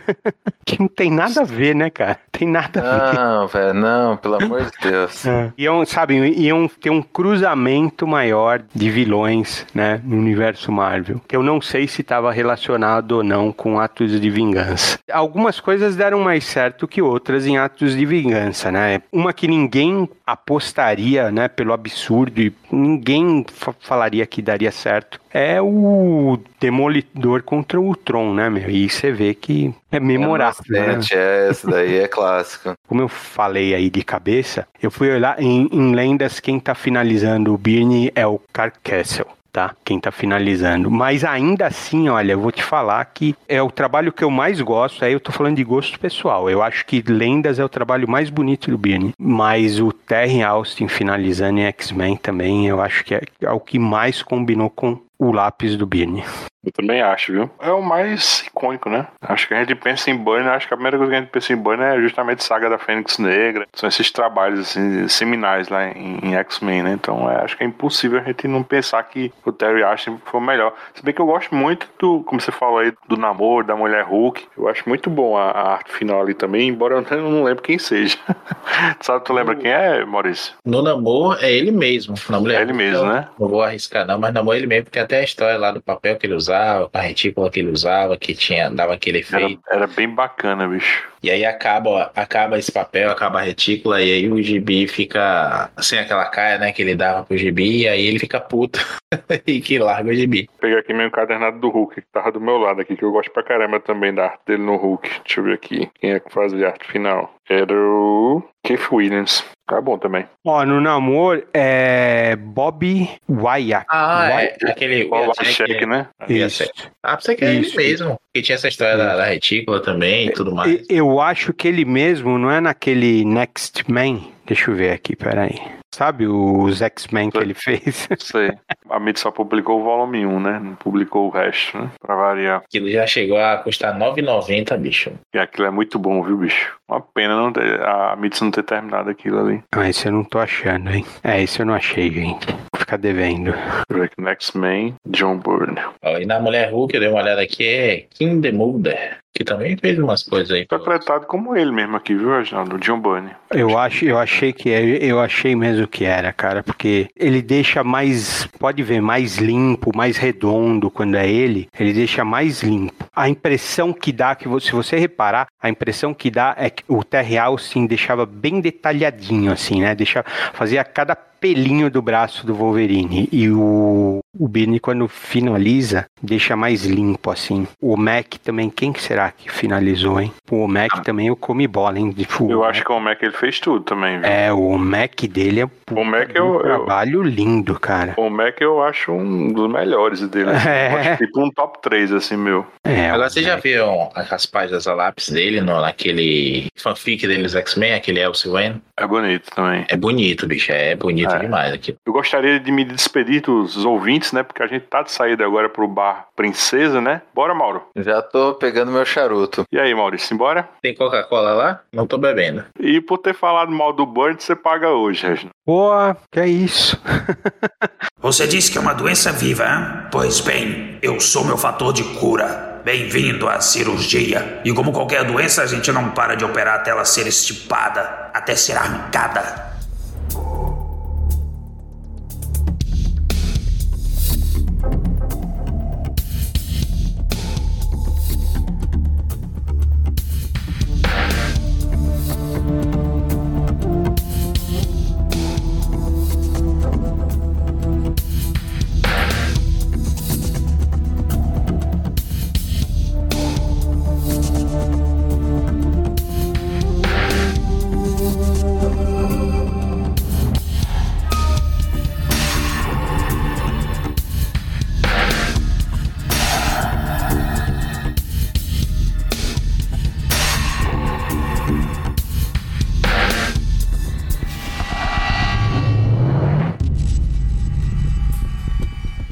Lâmina do homem morto. Vamos dessa vez ao encontro de um dos runs mais emblemáticos e polêmicos do personagem. Eu estou falando das histórias de Larry Hama e Mark Silvestre, no comecinho dos anos 90. Para tanto, eu tive que pedir a saideira no Bar Princesa, mas Mauro Lovitch e Reginaldo Willman seguirão agora comigo para outro bar, dessa vez na Praia de Venice, em Los Angeles. Por sinal, quem resolveu aparecer nessa nova rodada ou é louco ou deve ter recebido implantes de memória para ter aceitado participar desse papo hoje com a gente. Direto do podcast Gibi Nosso de Cada Dia, Léo Palmieri. Opa, obrigado muito obrigado por estar participando desse episódio aqui, cheio de garras, sangue e fúria. Muito bom mesmo. Obrigado. É uma honra, é uma honra. Que nada, é, é essa honra que é toda nossa, cara. É isso, a partir desse ponto que o Gibi se despede de Madripoor e passa a ser mais integrado às demais revistas mutantes, onde conheceremos coadjuvantes marcantes como os androides Albert e LZD, discutiremos a já clássica viagem no tempo de volta à Guerra Civil Espanhola e, claro, o polêmico plot dos implantes de memória. Basicamente, é a segunda caixinha da coleção histórica Marvel do Wolverine, publicada pela Panini em 2018. E, na realidade, individualizando a coisa toda, jogando assim a responsabilidade apenas para o roteirista, eu creio que o nosso recorte equivale a um terço de todas as histórias que o Larry Hama escreveu na, na série regular. Para ser mais preciso, o Rama fez quase 100 edições de Wolverine. Eu fiz um, um, um levantamento que foi 98 se eu não deixei passar nada, né? Da 31 a 43, da 45 a 57, vejo vocês, da 60 a 109, da 111 a 118, o anual de 1995, uma edição especial com a numeração menos um, quatro edições de Weapon X, né, da época lá, da Era do Apocalipse, é, a minissérie em quatro edições Desse de Sabre, Caçada Mortal, com uma repercussão direta lá daquela fase lá, já com o Marco Teixeira, e a mais recente, a mini do Caolho, né, também em quatro edições. Eu acho que no momento que a gente está gravando, em meados de junho de 2023, a Panini ainda não lançou essa mini por aqui. Enfim, é muita coisa. Se não dá para cravar que o Larry Hama é o maior escritor do Wolverine, com certeza dá para dizer que ele foi o mais longevo, né? Então, o nosso recorde para esse papo é mais modesto, ele vai da edição 31 até 50, deixando de fora só a 44, que é escrita pelo Peter David, né, com arte do Larry Stroman. Basicamente são os volumes 6, 7 e 8 da coleção histórica Marvel do Wolverine. Na série formatinha equivale às edições 26 a 39, que saiu aqui entre abril de 94 e maio de 95. Esse material saiu lá fora entre setembro setembro de 1990 e janeiro de 1992, quer dizer, é um delay de quatro anos né, em relação à publicação original. Se a gente for traçar um paralelo com Uncanny X-Men, desse mesmo período, esses gibis do Wolverine estavam saindo entre Uncanny 268 e 284. Basicamente tá ali depois da, da estreia do Gambit, entre aquela historinha clássica do Logan com o Capitão América e a Viúva Negra, e o, e o comecinho da equipe dourada, desenhada lá pelo Wiles Portaço, né? Isso quer dizer que já tinha rolado a, a Gênesis Mutante, que era a última história do Chris Claremont com o G. Lee, dentro daquela nova mensal, só intitulada de X-Men. Daí, enquanto estava saindo lá fora, Wolverine 50, em janeiro de 92, estava saindo também a X-Men 6, né, que era o comecinho daquele arco lá do Ômega Vermelho. Abriu lançou dentro daquela edição anual dos X-Men, né, a capa era bem massa velho, né, pega rapaz mesmo com a Psylocke com a katana ao lado do Dentes de Sabre, né, que segura o Logan inconsciente pelo gogó, né, 100 páginas, por hoje o tópico dos dois reais, né. Bom, aí você me pergunta por que eu tô fazendo esse link com essas duas outras revistas, porque é nessa fase do Larry Hama em que essa revista do Wolverine começa a estreitar laços com os outros títulos da linha mutante, né. Quem leu esse material na época, no mês a mês da mensal formatinho da Abril, e mais agora na leitura de forma sequenciada por encadernado, isso me parece que começa a ficar muito claro, né, já que até então esse gibi solo do Wolverine, ainda que ali acolá ele pudesse ter a participação especial de algum X-Men, ele era essencialmente um gibi solo do Logan, né? O Wolverine era quase um personagem de fumete, né? Na maioria das vezes descaracterizado do uniforme, nem histórias ambientadas em Madripoor, né? Mas aí a partir do arco do Albert e a da LZD, né, na, na edição 38, quando começa a aparecer a Tempestade, o Cable, Forge, Jubileu, eu já acho que o, o, o Wolverine ele começa a dividir espaços e as histórias se tornam dos X-Men, ainda que o Logan tenha 70% do tempo de tela, né? Vamos dizer assim. Era um Wolverine e os X-Men versão anos 90. Mauro, você percebeu isso também na releitura, que o, o título solo do Wolverine não era mais tão solo, né? Você acha que isso talvez fosse uma sugestão do editorial à época, né? Só lembrando que quem era acreditado como editor nessa época era o Bob Arras, né? E mais importante, assim, fala um pouco do retrospecto do Larry Hama, o que é que chama a atenção no, no texto dele, né? Para garantir tanta estabilidade na condução desse personagem. Fala aí. Eu adoro a fase do Rama, talvez seja minha segunda fase favorita do Wolverine nas HQ solo, mas ele pega a continuação justa da minha fase favorita, que é a fase de Madripoor. Aí veio o Rama, realmente, ele gradativamente vai aproximando o Wolverine da equipe, né? Ele vai colocando cada vez mais uniforme nas, nas histórias. Logo no, no terceiro arco, né? Logo no, no, no arco da LCD, já aparece a Aurora numa participação assim, é legal, mas é desnecessário pra trama, né? Você vê que ela tá ali meio que pra, pra ir aproximando os X-Men. Você vê, assim, o Cable. O Cable, a participação que ele tem, depois a gente vai falar disso mais lá pra frente, também é completamente dispensável. Podia ser qualquer outro personagem. Só que o Cable era o que vendia na época, né? O Cable e a X-Force vendiam para burro na época. Então foi um baita chamariz colocar ele e o Wolverine na, nas edições. Então, assim, tá longe de ser ruim, tá longe de ser igual eram as histórias dos X-Men. Tem uma quantidade diferente de violência, tem uma, uma interação com os secundários, com os coadjuvantes, com os figurantes da criminalidade que eu acho um barato. Eu gosto muito, muito dessa fase. E eu acho que, assim, infelizmente ela vai decaindo, né? Eu gosto muito, especialmente do começo. Eu gosto desses primeiros arcos, eu gosto desse arco dele que faz a transição de Madripoor para essa nova fase, né? Dessa a fase que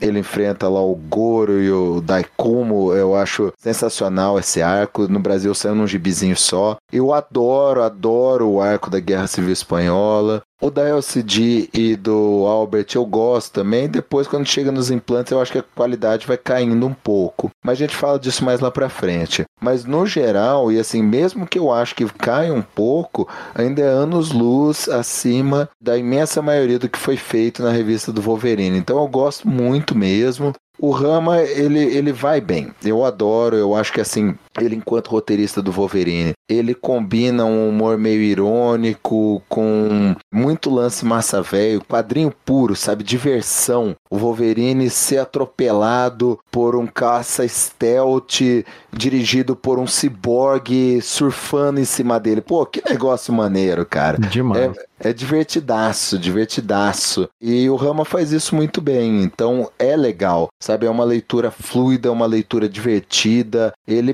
manja muito bem desse roteiro. Você tem um, um, um humor ali, uma ironia. O, os personagens você gosta deles, você quer saber para onde eles vão. Eu acho que o único defeito do Rama como roteirista nessas histórias do Wolverine é ele não saber fechar pontas. Eu acho que ele abre muita coisa, ele abre o leque demais, ele deixa muito cliffhanger e muita coisa que não vai se fechar nunca que fica ali boiando no ar, fica meio solto e não vai ser concluído nunca. E o Rama, é, assim, esse trabalho do Wolverine é um, uma das referências né, do trabalho dele, com todo mérito, merece demais, mas ele é mais conhecido em geral pelo trabalho dele no G.I. Joe, né? Ele foi o autor da quadrinização dos G.I. Joe, né? Aqui no Brasil eram os Comandos em Ação. Ele escreveu 12 anos de gibi do, dos comandos em ação e fazia aquela mistura de quadrinho com bonequinho, com espionagem, com jargão militar. Tem gente que brinca que ele é o Tom Clancy dos quadrinhos. É bacana, ele é um autor muito legal, ele faz muito bem essa diversão que ele se propõe a escrever.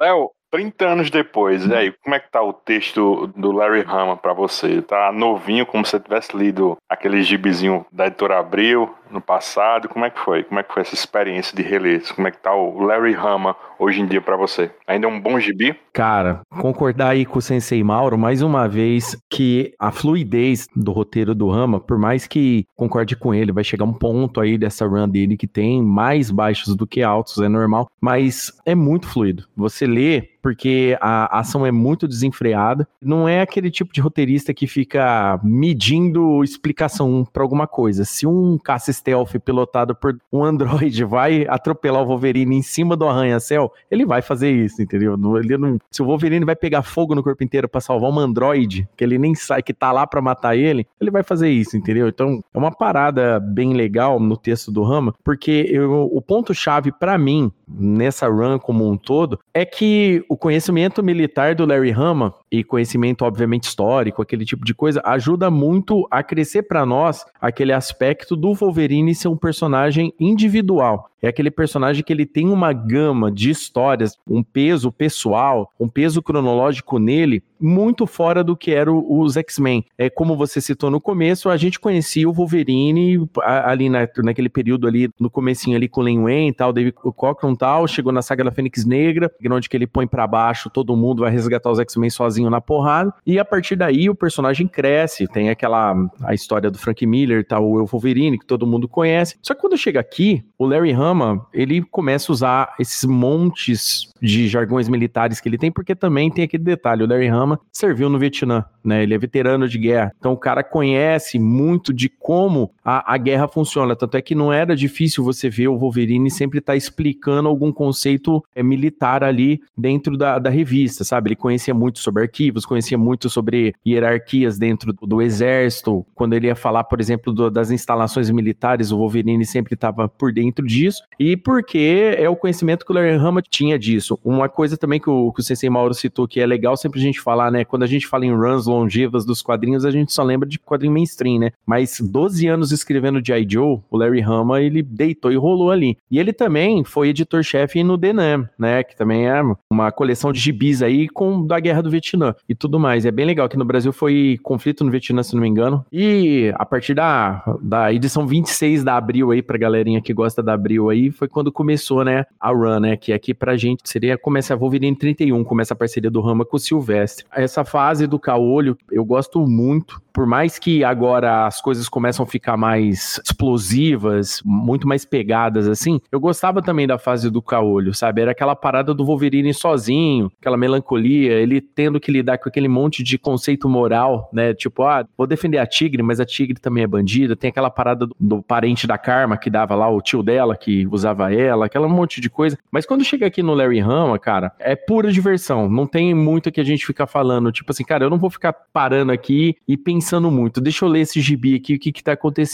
E o Wolverine, nesse período sozinho, ele brilha muito, porque todos os arcos aí do Rama, pelo menos com essa parceria do Silvestre, no meu ponto de vista, é a melhor parceria que funcionou no pré-Image, no meu ponto de vista. Daqueles de, eh, escritores, desenhistas que depois foram pra Image e os roteiristas que estavam no período antes desse pessoal pular fora do barco da Marvel, a melhor run e a melhor parceria foi a do Larry Hama com o Mark Silvestre. Tanto é que eu acho que ela elas entregaram histórias muito boas pro personagem, que são icônicas, todo mundo lembra. Esse arco da Guerra Civil Espanhola, para mim, é um ponto altíssimo. Não só na, no massaveísmo, mas naquele conhecimento histórico, falando muito sobre os equipamentos de Segunda Guerra, o nome do avião, a parada da lembrança com o Puck, aquele monte de coisa legal que é nesse período, né? O Puck é o pigmeu. E também, eu sinto que não envelheceu mal, entendeu? Eu sinto que, mas eu sinto o peso da época. O que vendia muito naquele período é porradaria mesmo, né? O Cable aparecendo é uma prova disso também. Os quebra-pau com a Lady Letal, entendeu? Quebra-pau com o, o, Caçador das Sombras, Dente de Sabre Doidão, tudo isso daí era o que vendia mesmo na época. O, os adolescentes queriam isso. Quando isso aqui veio pra gente aqui, quando, quando essa, essa Wolverine foi, foi publicada aqui, já era 94. Eu tinha 14 anos, então eu tava com aquele hormônio, a flor da pele. Então naquele período já funcionava assim, que era uma beleza para mim. Agora, depois, né, no mais velho, eu percebo, depois que a gente lê bastante gibi, começa a perceber nuance e tal, você começa a ver como é que a construção foi feita ali. Por mais que hoje, pra gente que é mais adulto, a gente já, já tem outra experiência de vida, para mim funciona muito bem ainda, me diverti pra caramba. Já tô aí quase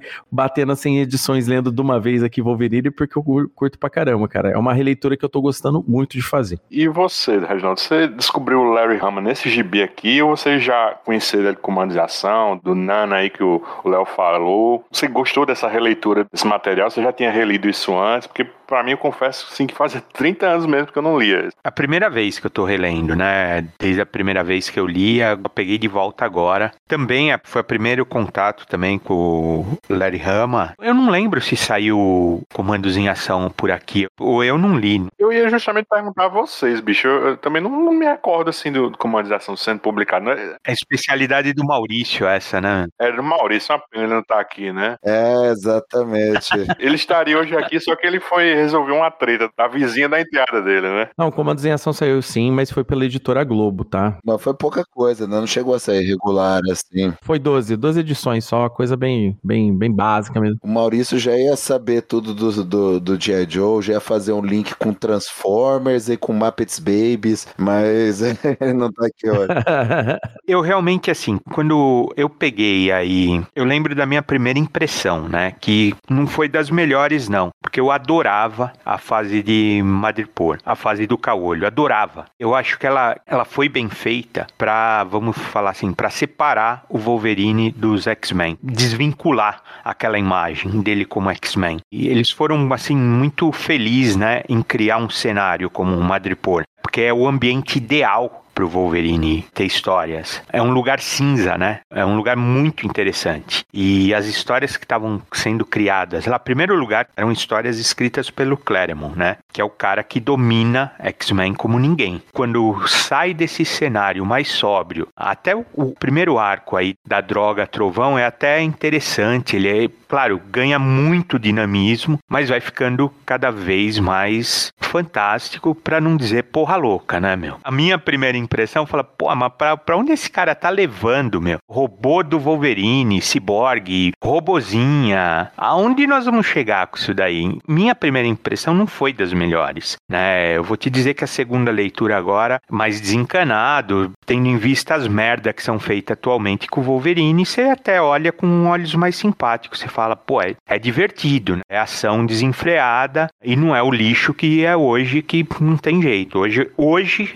é, de fato, hoje ou um tempinho atrás, hoje eu nem leio mais Wolverine, mas um tempinho atrás é impossível de você ler porque é lixo, lixo mesmo. Assim, é umas histórias sem pé nem cabeça. É onde o Wolverine deixou de ser uh, um mutante para, sei lá, uma divindade, assim, né? Fica só o esqueleto dele e ele uh, ressuscita. Perde o sentido, né? Uhum. O personagem. Ele perde parâmetro, né? Enquanto você vê aqui nas histórias dele que ele tem um, um nível de poder, né? Você entende o personagem. Eles te dão um, um parâmetro para você acompanhar. Então você se preocupa com ele. Você sabe, ó, vai chegar num ponto que ele não vai aguentar. Quando ele testa esses limites é o que cria em você a tensão da leitura. Hoje, mas não tem mais isso, né? Não tem mais isso. O Wolverine é imortal, né? Realmente, de fato, isso se perdeu, se desgastou com escritores ruins. Ainda sobre o Larry Hama, só para não esquecer, eu vou ser sincero assim com vocês, nessa época assim, eu tenho quase certeza assim, lá na frente quando eu, eu peguei aquela Wolverine 39, né, da capinha foda, né, do, do rasgo das garras, né? Se você me perguntasse assim, quem era o Larry Hama, eu, eu, eu fazia de conta assim que não era comigo, assim, até porque essa essa meiuca ali do, dos anos 90, eu creio que a maioria dos leitores da, da nossa geração, assim, lia as coisas assim, seguindo pelo que saía na revista regular, né? E principalmente uhum. pelo personagem. Então você lia o gibi do Wolverine, você não lia o gibi do Wolverine do Larry Hama, né? Esse lance, assim, de ter anúncio, assim, sobre mudança da equipe criativa, assim, zerar um gibi porque alguém badalado vai assumir a revista, isso é uma invenção moderna, né? Então, assim, o Larry Hama, assim, é, é um escritor, assim, da escola do John Byrne, assim, o, o, o Larry Hama tem 74 anos, né? E o Bernie tem 72 anos. Eles produziam o gibi do mês e acabou. Assim, não estavam naquela de eternizar seus nomes, assim, numa fase memorável que seria, que seria futuramente reimpressa e viraria hoje um, um edição ônibus, né? Pra Mané ostentar na estante, né? A gente discutiu isso nos podcasts da Tropa Off, né? O Bernie era zero apego, né? Escrevia e desenhava o que ele queria, apareceu algo melhor, no outro mês já tinha outro Zé Ruela assumindo o gibi dele. Então, não tinha essa de fechar assim, um arco ou criasse uma saga de despedida para amarrar as pontas soltas, né? Então, assim, a, a última edição do Larry Hama em Wolverine é ali no meio de Operação Tolerância Zero, assim, tá entendendo? É assim, quem se apega a essas coisas é a gente leitor. Esses caras são ou, são ou eram profissionais, né? Era, era o trabalho deles e pronto, assim. E, e tá jóia que seja assim. Se o cara fazia o seu serviço e entregava a chave do carro, assim, com o tanque cheio, sem arranhão, com a lataria em ordem, né?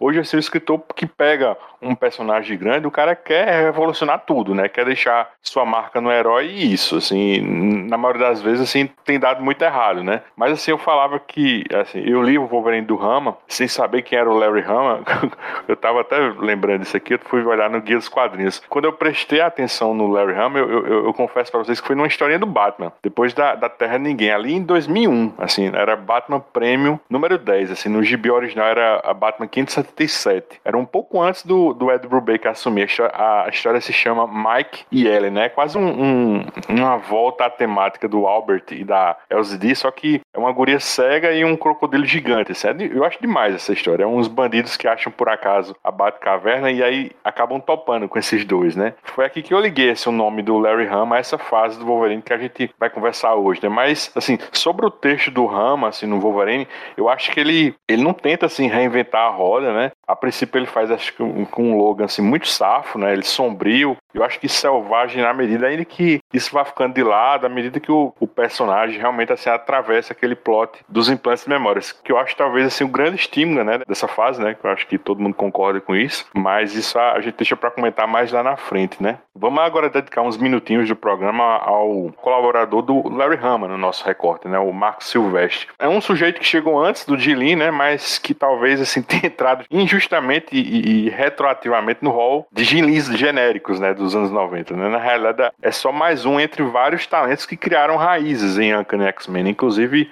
antes do Gilin entrar no gibi, né? Então, se alguém tinha que sofrer alguma comparação injusta sobre talvez uma semelhança de estilos, eu, eu acho que esse alguém deveria ser o Jim Lee e não o Mark Silvestre. O, o que é certo é que o Silvestre foi responsável pela arte de uma das minhas formações favoritas dos X-Men, né? Que é a a da fase australiana da equipe, né? E depois migrou para essas páginas de Wolverine.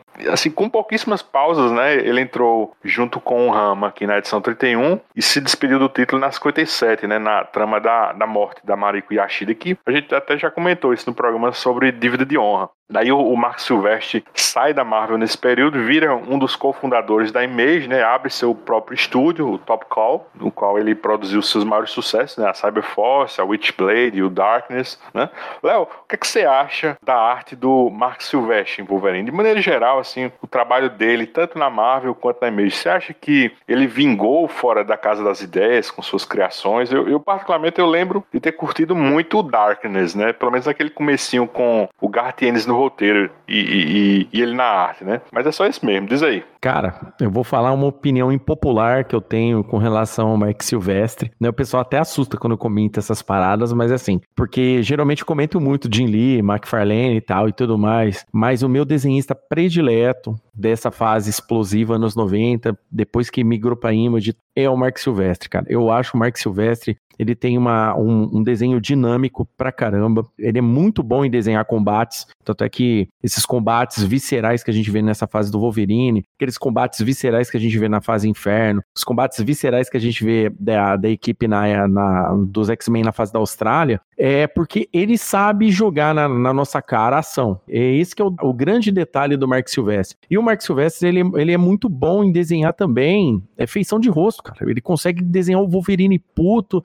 ele consegue desenhar todo mundo nervoso, ele consegue desenhar todo mundo chorando, é triste. Pô, a LCD chorando, indignação da Jubileu. Cara, cara, é muita coisa, assim. Ele é um desenhista muito bom. É que às vezes a gente lembra desse pessoal pela época, pela parte mais explosiva deles, né? Então, até depois, a hora que ele chega lá, vai fazer Cyberforce, que é um mais um X-Men genérico que tinha na Image. Mas o Darkness é muito legal. O Darkness eu acho uma parada bem pessoal dele. O Darkness é como se fosse o Spawn pro McFarlane. Tudo que o McFarlane fez foi aquele laboratório até chegar no Spawn. O Darkness é a mesma coisa, porém, o Darkness não fica pegando muita influência de, de outras coisas antigas dele. É lógico, tem aquela parada diferente do personagem sombriozão, mas é um personagem que eu acho que chama muita atenção pela criatividade. Agora, falando no Wolverine aqui, eu não consigo ver dentro dos desenhistas daquela época aí, até mais ou menos 94 ali, um desenhista que ia se dar tão bem e entregar esse nível de ação pra gente. Eu adorava o Buscema fazendo o Wolverine do começo ali do caolho, até porque eu acho que combinava muito aquele ambiente meio igual ele fazendo Conan, sabe? Aquele ambiente sujo, aquele lugar sombrio, sempre uma faca te esperando numa esquina, sabe? Agora, o Silvestre, ele desenha a ação de uma forma muito, muito surpreendente. Ele tem um, um detalhe de desenhar os personagens longe na tela, só aquela sombrinha dos personagens explodindo com uma explosão grande atrás, sabe? Eu realmente não, não sou versado nas técnicas de desenho e tudo mais. Eu sou só um, um amante da arte, mas eu acho que o Silvestre, para mim, é um cara que, que foi bem do começo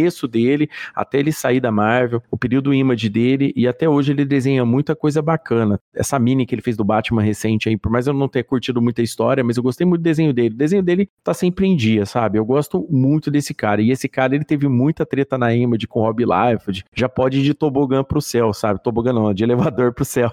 Porque eu curto muito a arte dele, cara. E eu acho que a arte dele segura muito as pontas nos momentos baixos da, da run. Porque tem, entendeu? Mas é, a arte dele segura muito. Eu acho assim que, que no comecinho assim, da, da passagem dele no Wolverine, nesse arco da Yakuza, viu, Léo? Também na, na, história do Caçador das Trevas, até a, acho que a Guerra Civil Espanhola. Isso com certeza eu acho que deve ser impressão minha, assim, mas eu acho que o, o Silvestre, ele, assim, ele tá tentando assim, emular o estilo do John Buscema, né, assim, que fez a, a, maior parte, como a gente falou, dessas 30 edições anteriores, né? Daí, assim, quando o, o Wolverine ele começa a interagir mais com alguns X-Men, ele volta para aquele estilo dele mais estilizado, quando ele trabalhava com Claremont. Pode perceber que o traço dele é bem mais detalhado nessas histórias iniciais, assim, um pouco mais puxado para o que o, o Buscema fazia. O que, é que você acha, Mauro? Tem sentido isso que eu tô falando? Eu tô viajando. Fala aí também, claro, suas impressões sobre a arte do Silvestre, assim, de maneira geral. Faz total sentido. É perceptível, cara. A arte dele nos dois primeiros arcos, né? Do Daikumo, nos três, né? Na verdade, que tem a historinha one shot do Caçador das Trevas. Ela é mais escura mesmo. O, o traço lembra mais o do Buscema, mais sombra. Quando ele vai pro arco da Guerra Civil Espanhola, ele já volta mais pro estilo dele. E daí vai até o final do Ram. Vou falar também um negócio aí que eu sei que vai ter gente me pichando, mas o Wolverine que eu mais gosto, que eu acho mais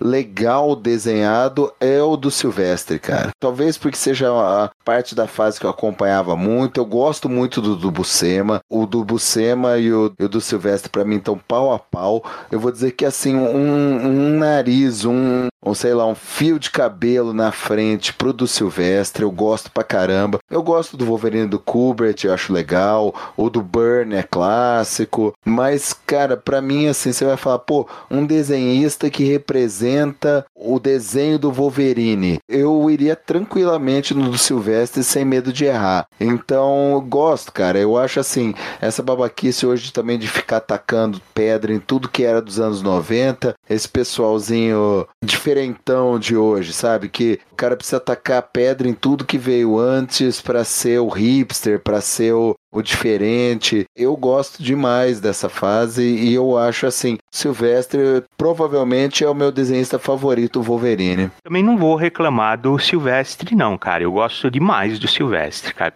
principalmente no, no, Wolverine, assim, cara, eu acho que ele tá ótimo aí. Ele pegou a personalidade do Wolverine, mesmo os X-Men deles eu, eu gosto. Eu não tenho que reclamar não do Silvestre no, em X-Men, não. Eu acho que reclamam dele ou falam alguma coisa assim dele, mas dos trabalhos assim. Eu gosto dele até em New X-Men, vamos falar. no último arco eu gosto, eu, eu gosto uhum. bastante, aliás. Os X-Men dele têm personalidade, mas aqui em Wolverine então nem se fala. Toda essa fase do implante de memória, quem deu também peso é a arte do Silvestre, né? Aquela ideia das imagens do Wolverine espinhoso, né? Assim, parte aí foi o crédito do Silvestre, né? Eu acho que o, o Larry Hamill ele foi muito feliz assim com o artista.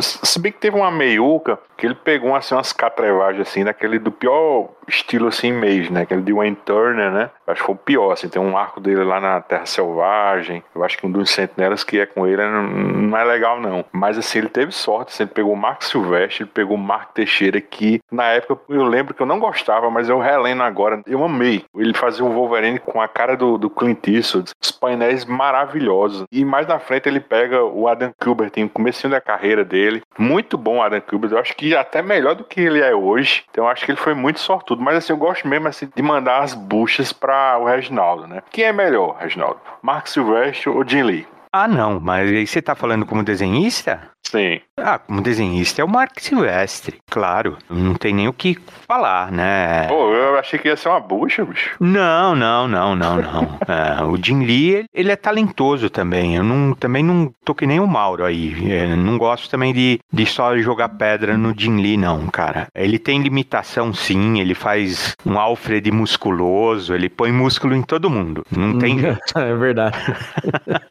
Todo tem mundo jeito. é forte com o Jim É, Lee, ele cara. põe músculo em todo mundo, paciência. Mas é é um cara que, que ditou tendência de mercado. Você não tem como tirar isso dele. Só que assim, como desenhista, ele é um bom, ele é um bom político, vamos falar assim, tá? Eu acho que ele tá muito melhor na função administrativa do que no, no que na função desenhista. Ah, louco, o Reginaldo, ele tá acabando com a DC. Não, não, não, não. Discordo completamente. Caramba, o Jim Lee acabou com a completamente. DC Eu já ouvi, eu já vi você velho. falando Caramba. isso. Não. Eu já ouvi você falando isso e eu discordo completamente disso. Ele é o único cara da DC que consegue falar com a Lamour, entendeu? Ele é um, ca... ele é um cara boa praça demais. Isso eu não discordo de você, não, mas eu acho que assim, essa função editorial que ele tem na DC hoje em dia, não acho que a DC tá, tá indo num caminho bom desde que ele assumiu essa. Ah, mas ele entrou agora, assim, o- o Luiz. Não, mas ele, ele já era chefe executivo já. Não, já agora ele tem cargos editoriais desde da época do começo do 952. Não, não, não. Agora ele, te- agora ele tem um controle da coisa. E eu, e eu acho realmente ele pra costura de trazer gente, assim, realmente pra fazer para fazer a parte social, o Jim Lee é bom. Pelo menos vamos dar isso pra ele. Nós estamos tirando a parte do desenho do cara, meu.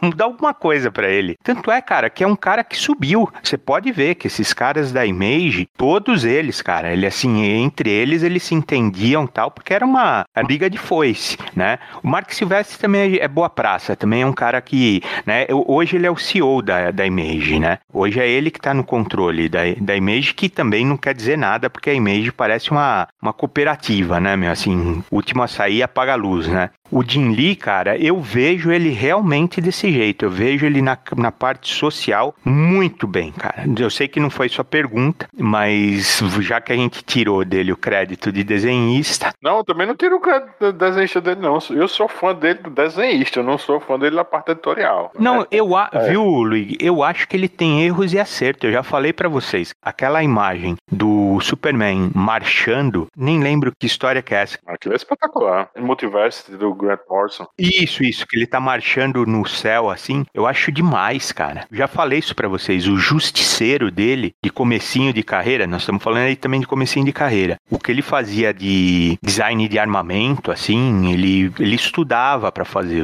Ele é um cara, assim, que ele tem limitação, claro que tem, né? E à medida que ele foi cada vez mais pega, agregando funções fora desenhar, ele foi piorando. Mas hoje, realmente, eu vejo assim, ele nem precisa desenhar mais. E eu acho que ele vai fazer coisas boas na DC. Eu espero, porque a DC tá realmente, né, na tanga. Eu acho que pra baixo não vai mais, não. Eu acho que a, a expectativa é subir. E o Mark Silvestre, ele tá fazendo a função de CEO da, da Image. Eu acho que é muito mais também uma coisa assim, mais protocolar. A Image, ela funciona diferente, né? Uma coisa tá no DNA da empresa, né? Uma coisa, ela, ela não é uma tomada de decisão de uma diretoria, né? É uma coisa muito mais de independente, né? De artistas. Mas ele tá numa função lá que antigamente era é uma coisa que o Life não pode fazer, né? Sobrou mesmo pra ele, né? Mas eu acho que ele realmente, ainda hoje, eu acho o traço dele muito legal, cara. Muito legal mesmo. Os dois desenhando hoje nem se compara. Hoje só tem um desenhista, né? Que é o,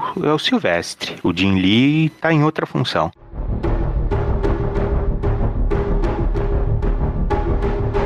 Eu devia me odiar quando fico assim. Tudo fica vermelho. Nem sei se estou falando ou só rosnando.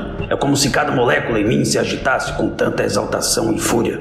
O monstro em mim se diverte com o próprio poder, extasiado em saber que é o melhor no que faz. Uma fera que não sente dor, uma fera livre, livre para matar e desmembrar. Eu bem que avisei. Eles podiam ter dado meia volta e ido embora. A escolha foi deles: viver e morrer. Acha que é fácil? Mas essa gangue, eles não desistem. Estão fazendo meu fator de cura trabalhar dobrado. Não vai demorar para me sentir sobrecarregado. Posso ouvir os barulhos dentro de mim, um pedaço tentando se ligar ao outro de novo. Sinto as balas raspando nos meus ossos de adamantio ao ser expelidas pelo meu corpo. Eu devia fugir, me esconder, dar um tempo para o corpo se recuperar, mas não é o meu estilo, muito pelo contrário. Nas 30 edições anteriores, até antes, assim, na, nas 10 primeiras historinhas da antologia Marvel Comics Presents, né, o Chris Claremont e o John Buscema, eles construíram, né, o background de Madripoor, né, e claro, assim, a principal ambientação onde quase sempre o, o, Logan pode ser encontrado, né, o Bar Princesa, né, e é justamente aqui que, que começa a fase do Larry Hama, né, e termina a era Madripoor, né, com o Daikumo aliado a Yakuza enviando homens para matar o caolho no, no bar princesa, né? Prevendo que ele vai meter o B dele assim no lance de uma droga nova, né? Essa a, a relâmpago, não sei se a Panini traduziu como trovão, não tô lembrado. Eu fico confundindo as duas versões. Essa droga era extraída do fluido cerebral assim dos macacos aranha, né? Uma espécie nativa lá da mata do Madripoor. Mauro, você também ficou assim com um mix de sentimentos na, na, releitura, assim, quando notou que esse primeiro arco do Rama e do Silvestre era uma despedida a Madripoor, né? Comenta um pouco o que acontece nessas edições 31 a 33 de Wolverine, né? Aproveita também e responde o que é que você acha do fator de cura mais limitado, né? Porque o Logan, ele é trespassado, né, por uma katana, né? ele ingere assim, um derivado daquela droga curare, que faz ele parecer morto, né? E tudo isso ele passa assim com um retardo assim para os padrões atuais do que é o fator de cura, né? Como Reginaldo falou lá atrás. Eu adoro essa história. O Daikuma é aquele mafioso com a aranha tatuada na cara que ele aparece nesse arco. Ele não tinha aparecido no arco de Madripoor ainda. Aí ele chega nesse arco justamente subornando o príncipe para morder uma fatia desse mercado de Madripoor que era buscar justamente o suprimento desses macacos e ele estava sendo fornecido, né, a logística para pegar esses macacos. Ele conseguiu com o general McCoy, né, que era o rival da Tigre. Hoje, né, você vendo em retrospectiva, você vê mesmo que foi a despedida de Madripoor. E é um pouco triste, porque é, é, como eu falei, é meu, meu arco favorito, do meu run favorito do Wolverine, né, não é o arco, é o run inteiro, é dessa fase do Caolo em Madripoor. Então hoje é um pouco agridoce essa edição, mas ela é muito legal, ela é muito legal. No Brasil ela saiu num, num formatinho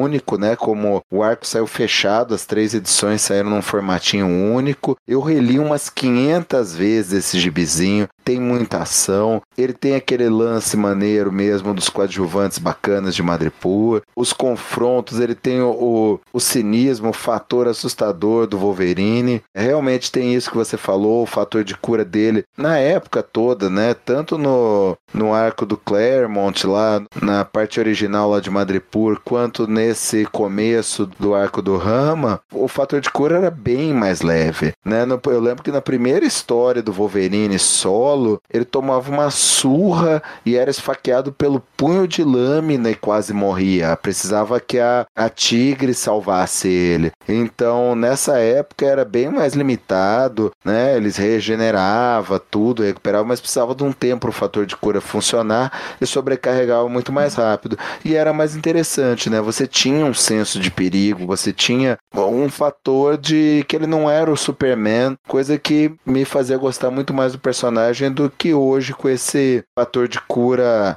ultra exacerbado. E o run inteiro é legal, ele tem aqueles fatores que eu gostava de Madripoor, de máfia, de antagonistas, pé no chão mesmo, bandido, traficante, ele fatiando 500 capangas da Yakuza, coisa que, né, ele vai fazendo cada vez menos quando a história vai ficando mais super-heróica. É realmente um arco de transição É o Rama meio que fechando a fase anterior, mas com muitos elementos dela. E talvez por isso esse seja, né? Esse e o da Guerra Civil Espanhola sejam meus arcos favoritos desse recorte que a gente vai falar hoje à noite a transição, exatamente com essa história, foi necessária, assim, no meu, no meu ponto de vista, sabe? É um, um negócio, como vocês também estavam falando, né? Também não dava para mudar o conceito todo do Wolverine do nada de uma hora para outra, né? Tinha que ter um arco ali onde que iria, tipo, tirar ele de Madripoor por algum motivo.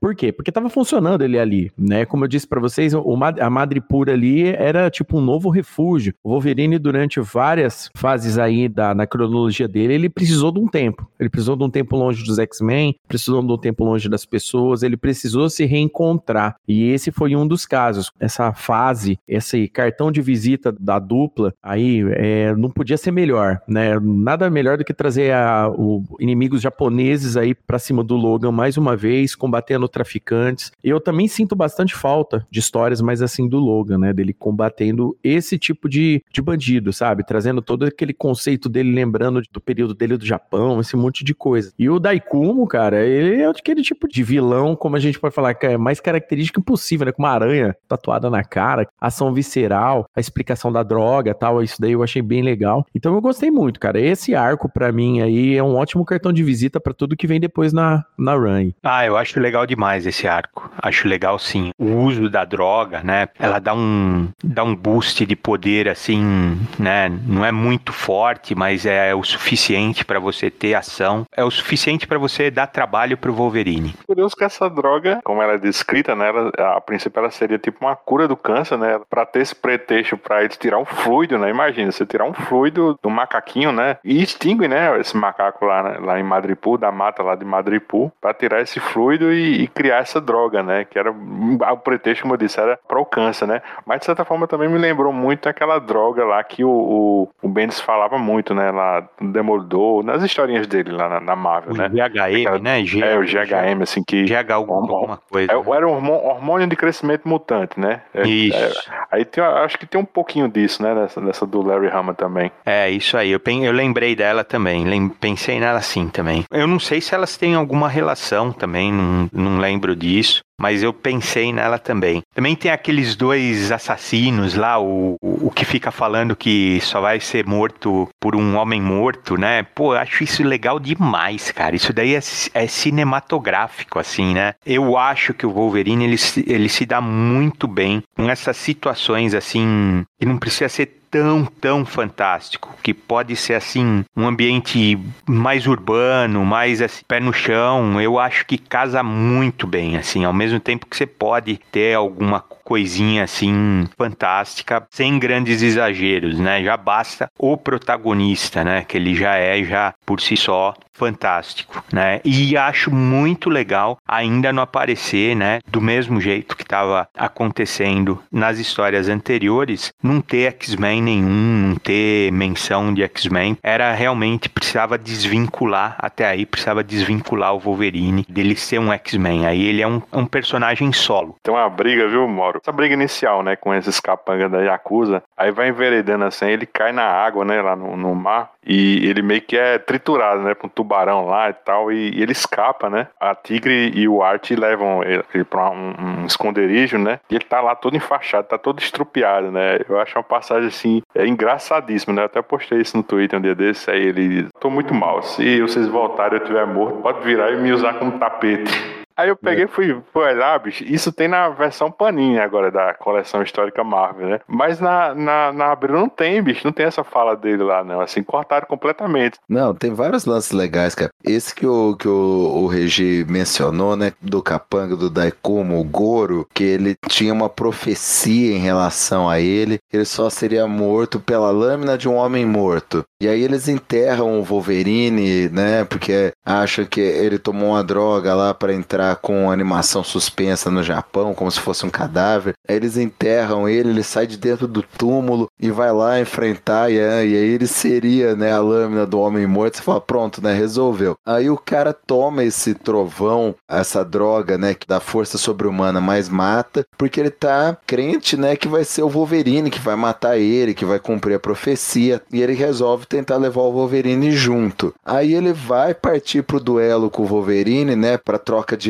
lâmina contra as garras do Wolverine, e o Wolverine não mata ele, o Wolverine corta os tendões do, da perna dele e deixa o cara caído no chão. Aí o cara fica assim, vai, me mata, não sei o quê. Aí ele vira e fala, não, não acredito nessa porra de profecia. Vai embora e deixa o cara morrer com, com o trovão que ele tomou, né, cara? Até, tipo, cortou até o barato da profecia dele, cara. É muito legal, muito bacana. Poético, cara. poético. Agora tem um negócio bacana, né? Porque tem esse Goro, né? Que é esse capanga aí do, da Yakuza. E ele tem aquela parceirinha dele, a Reiko, né? É bem interessante assim, que um, um pouquinho antes, quando o Logan ele sai do, do caixão, ele encontra com essa Reiko, né? Ela tá meio que fazendo uma oração lá. E ele poupa, né? A Reiko. E é bem interessante que no final a Reiko, ela mata, assim, no finalzinho o Daikun, né? É porque o Logan, ele, ele vê aquela sombrinha espada dela, né? Cravada no peito, assim, desse, desse mafioso. E aí ele fica pensativo, assim, lá no final, desejando que ela realmente, assim, conseguisse ter uma vida nova, né? Porque até então ela estava enrolada, assim, com uma dívida de jogo que tinha herdado do pai. E aí o Goro, ele agiu como o dono dela, né? Só que a- aí tem um, uma ironia bem fina do, do Larry Hama. E se ele já tinha isso, assim, arquitetado, né? Pensado, né? Já nesse comecinho, dá para dizer que eu acho que é- parece até uma jogada assim nível Claremont, né? Porque quando o Claremont ele plantava uma coisinha lá atrás e colhia talvez anos depois, né? E aqui nesse caso o, o Larry Hama ele transforma essa Reiko numa assassina acidental da Mariko, né? E a Shida, porque lá na frente a Reiko dessa vez ela tá enrolada com o tentáculo, né? E a mando lá daquele Matsu Tsurayaba, que era o líder do tentáculo nesse período, ele é, exige que a, a Mariko, além de transferir essas conexões escusas dos Yashida para eles, né? Para que houvesse assim um fim das hostilidades, né? Que houvesse paz. O Matsu queria que a Mariko cortasse um dedo, né? Como prova de boa fé. A lâmina era justamente a da Reiko, né? Que era perita em venenos, né? E tava com assim traços de toxina de baiacu. Só que a Reiko ainda não sabia que a Mariko era o amor da vida do Logan, né? E ela tinha assim uma dívida com ele. Aí a Mariko faz só um pequeno corte, né? E fica agonizando até que ela pede para o Logan matá-la assim para que ela não sofra tanto, né? Aí quando a, a, a Reiko ela se dá conta do que ela fez, ela se mata com um sepulcro, né? Imagina a tragédia, né? A pessoa que você poupou assim num momento de compaixão é a mesma que no futuro vai matar o amor da sua vida, bicho. É,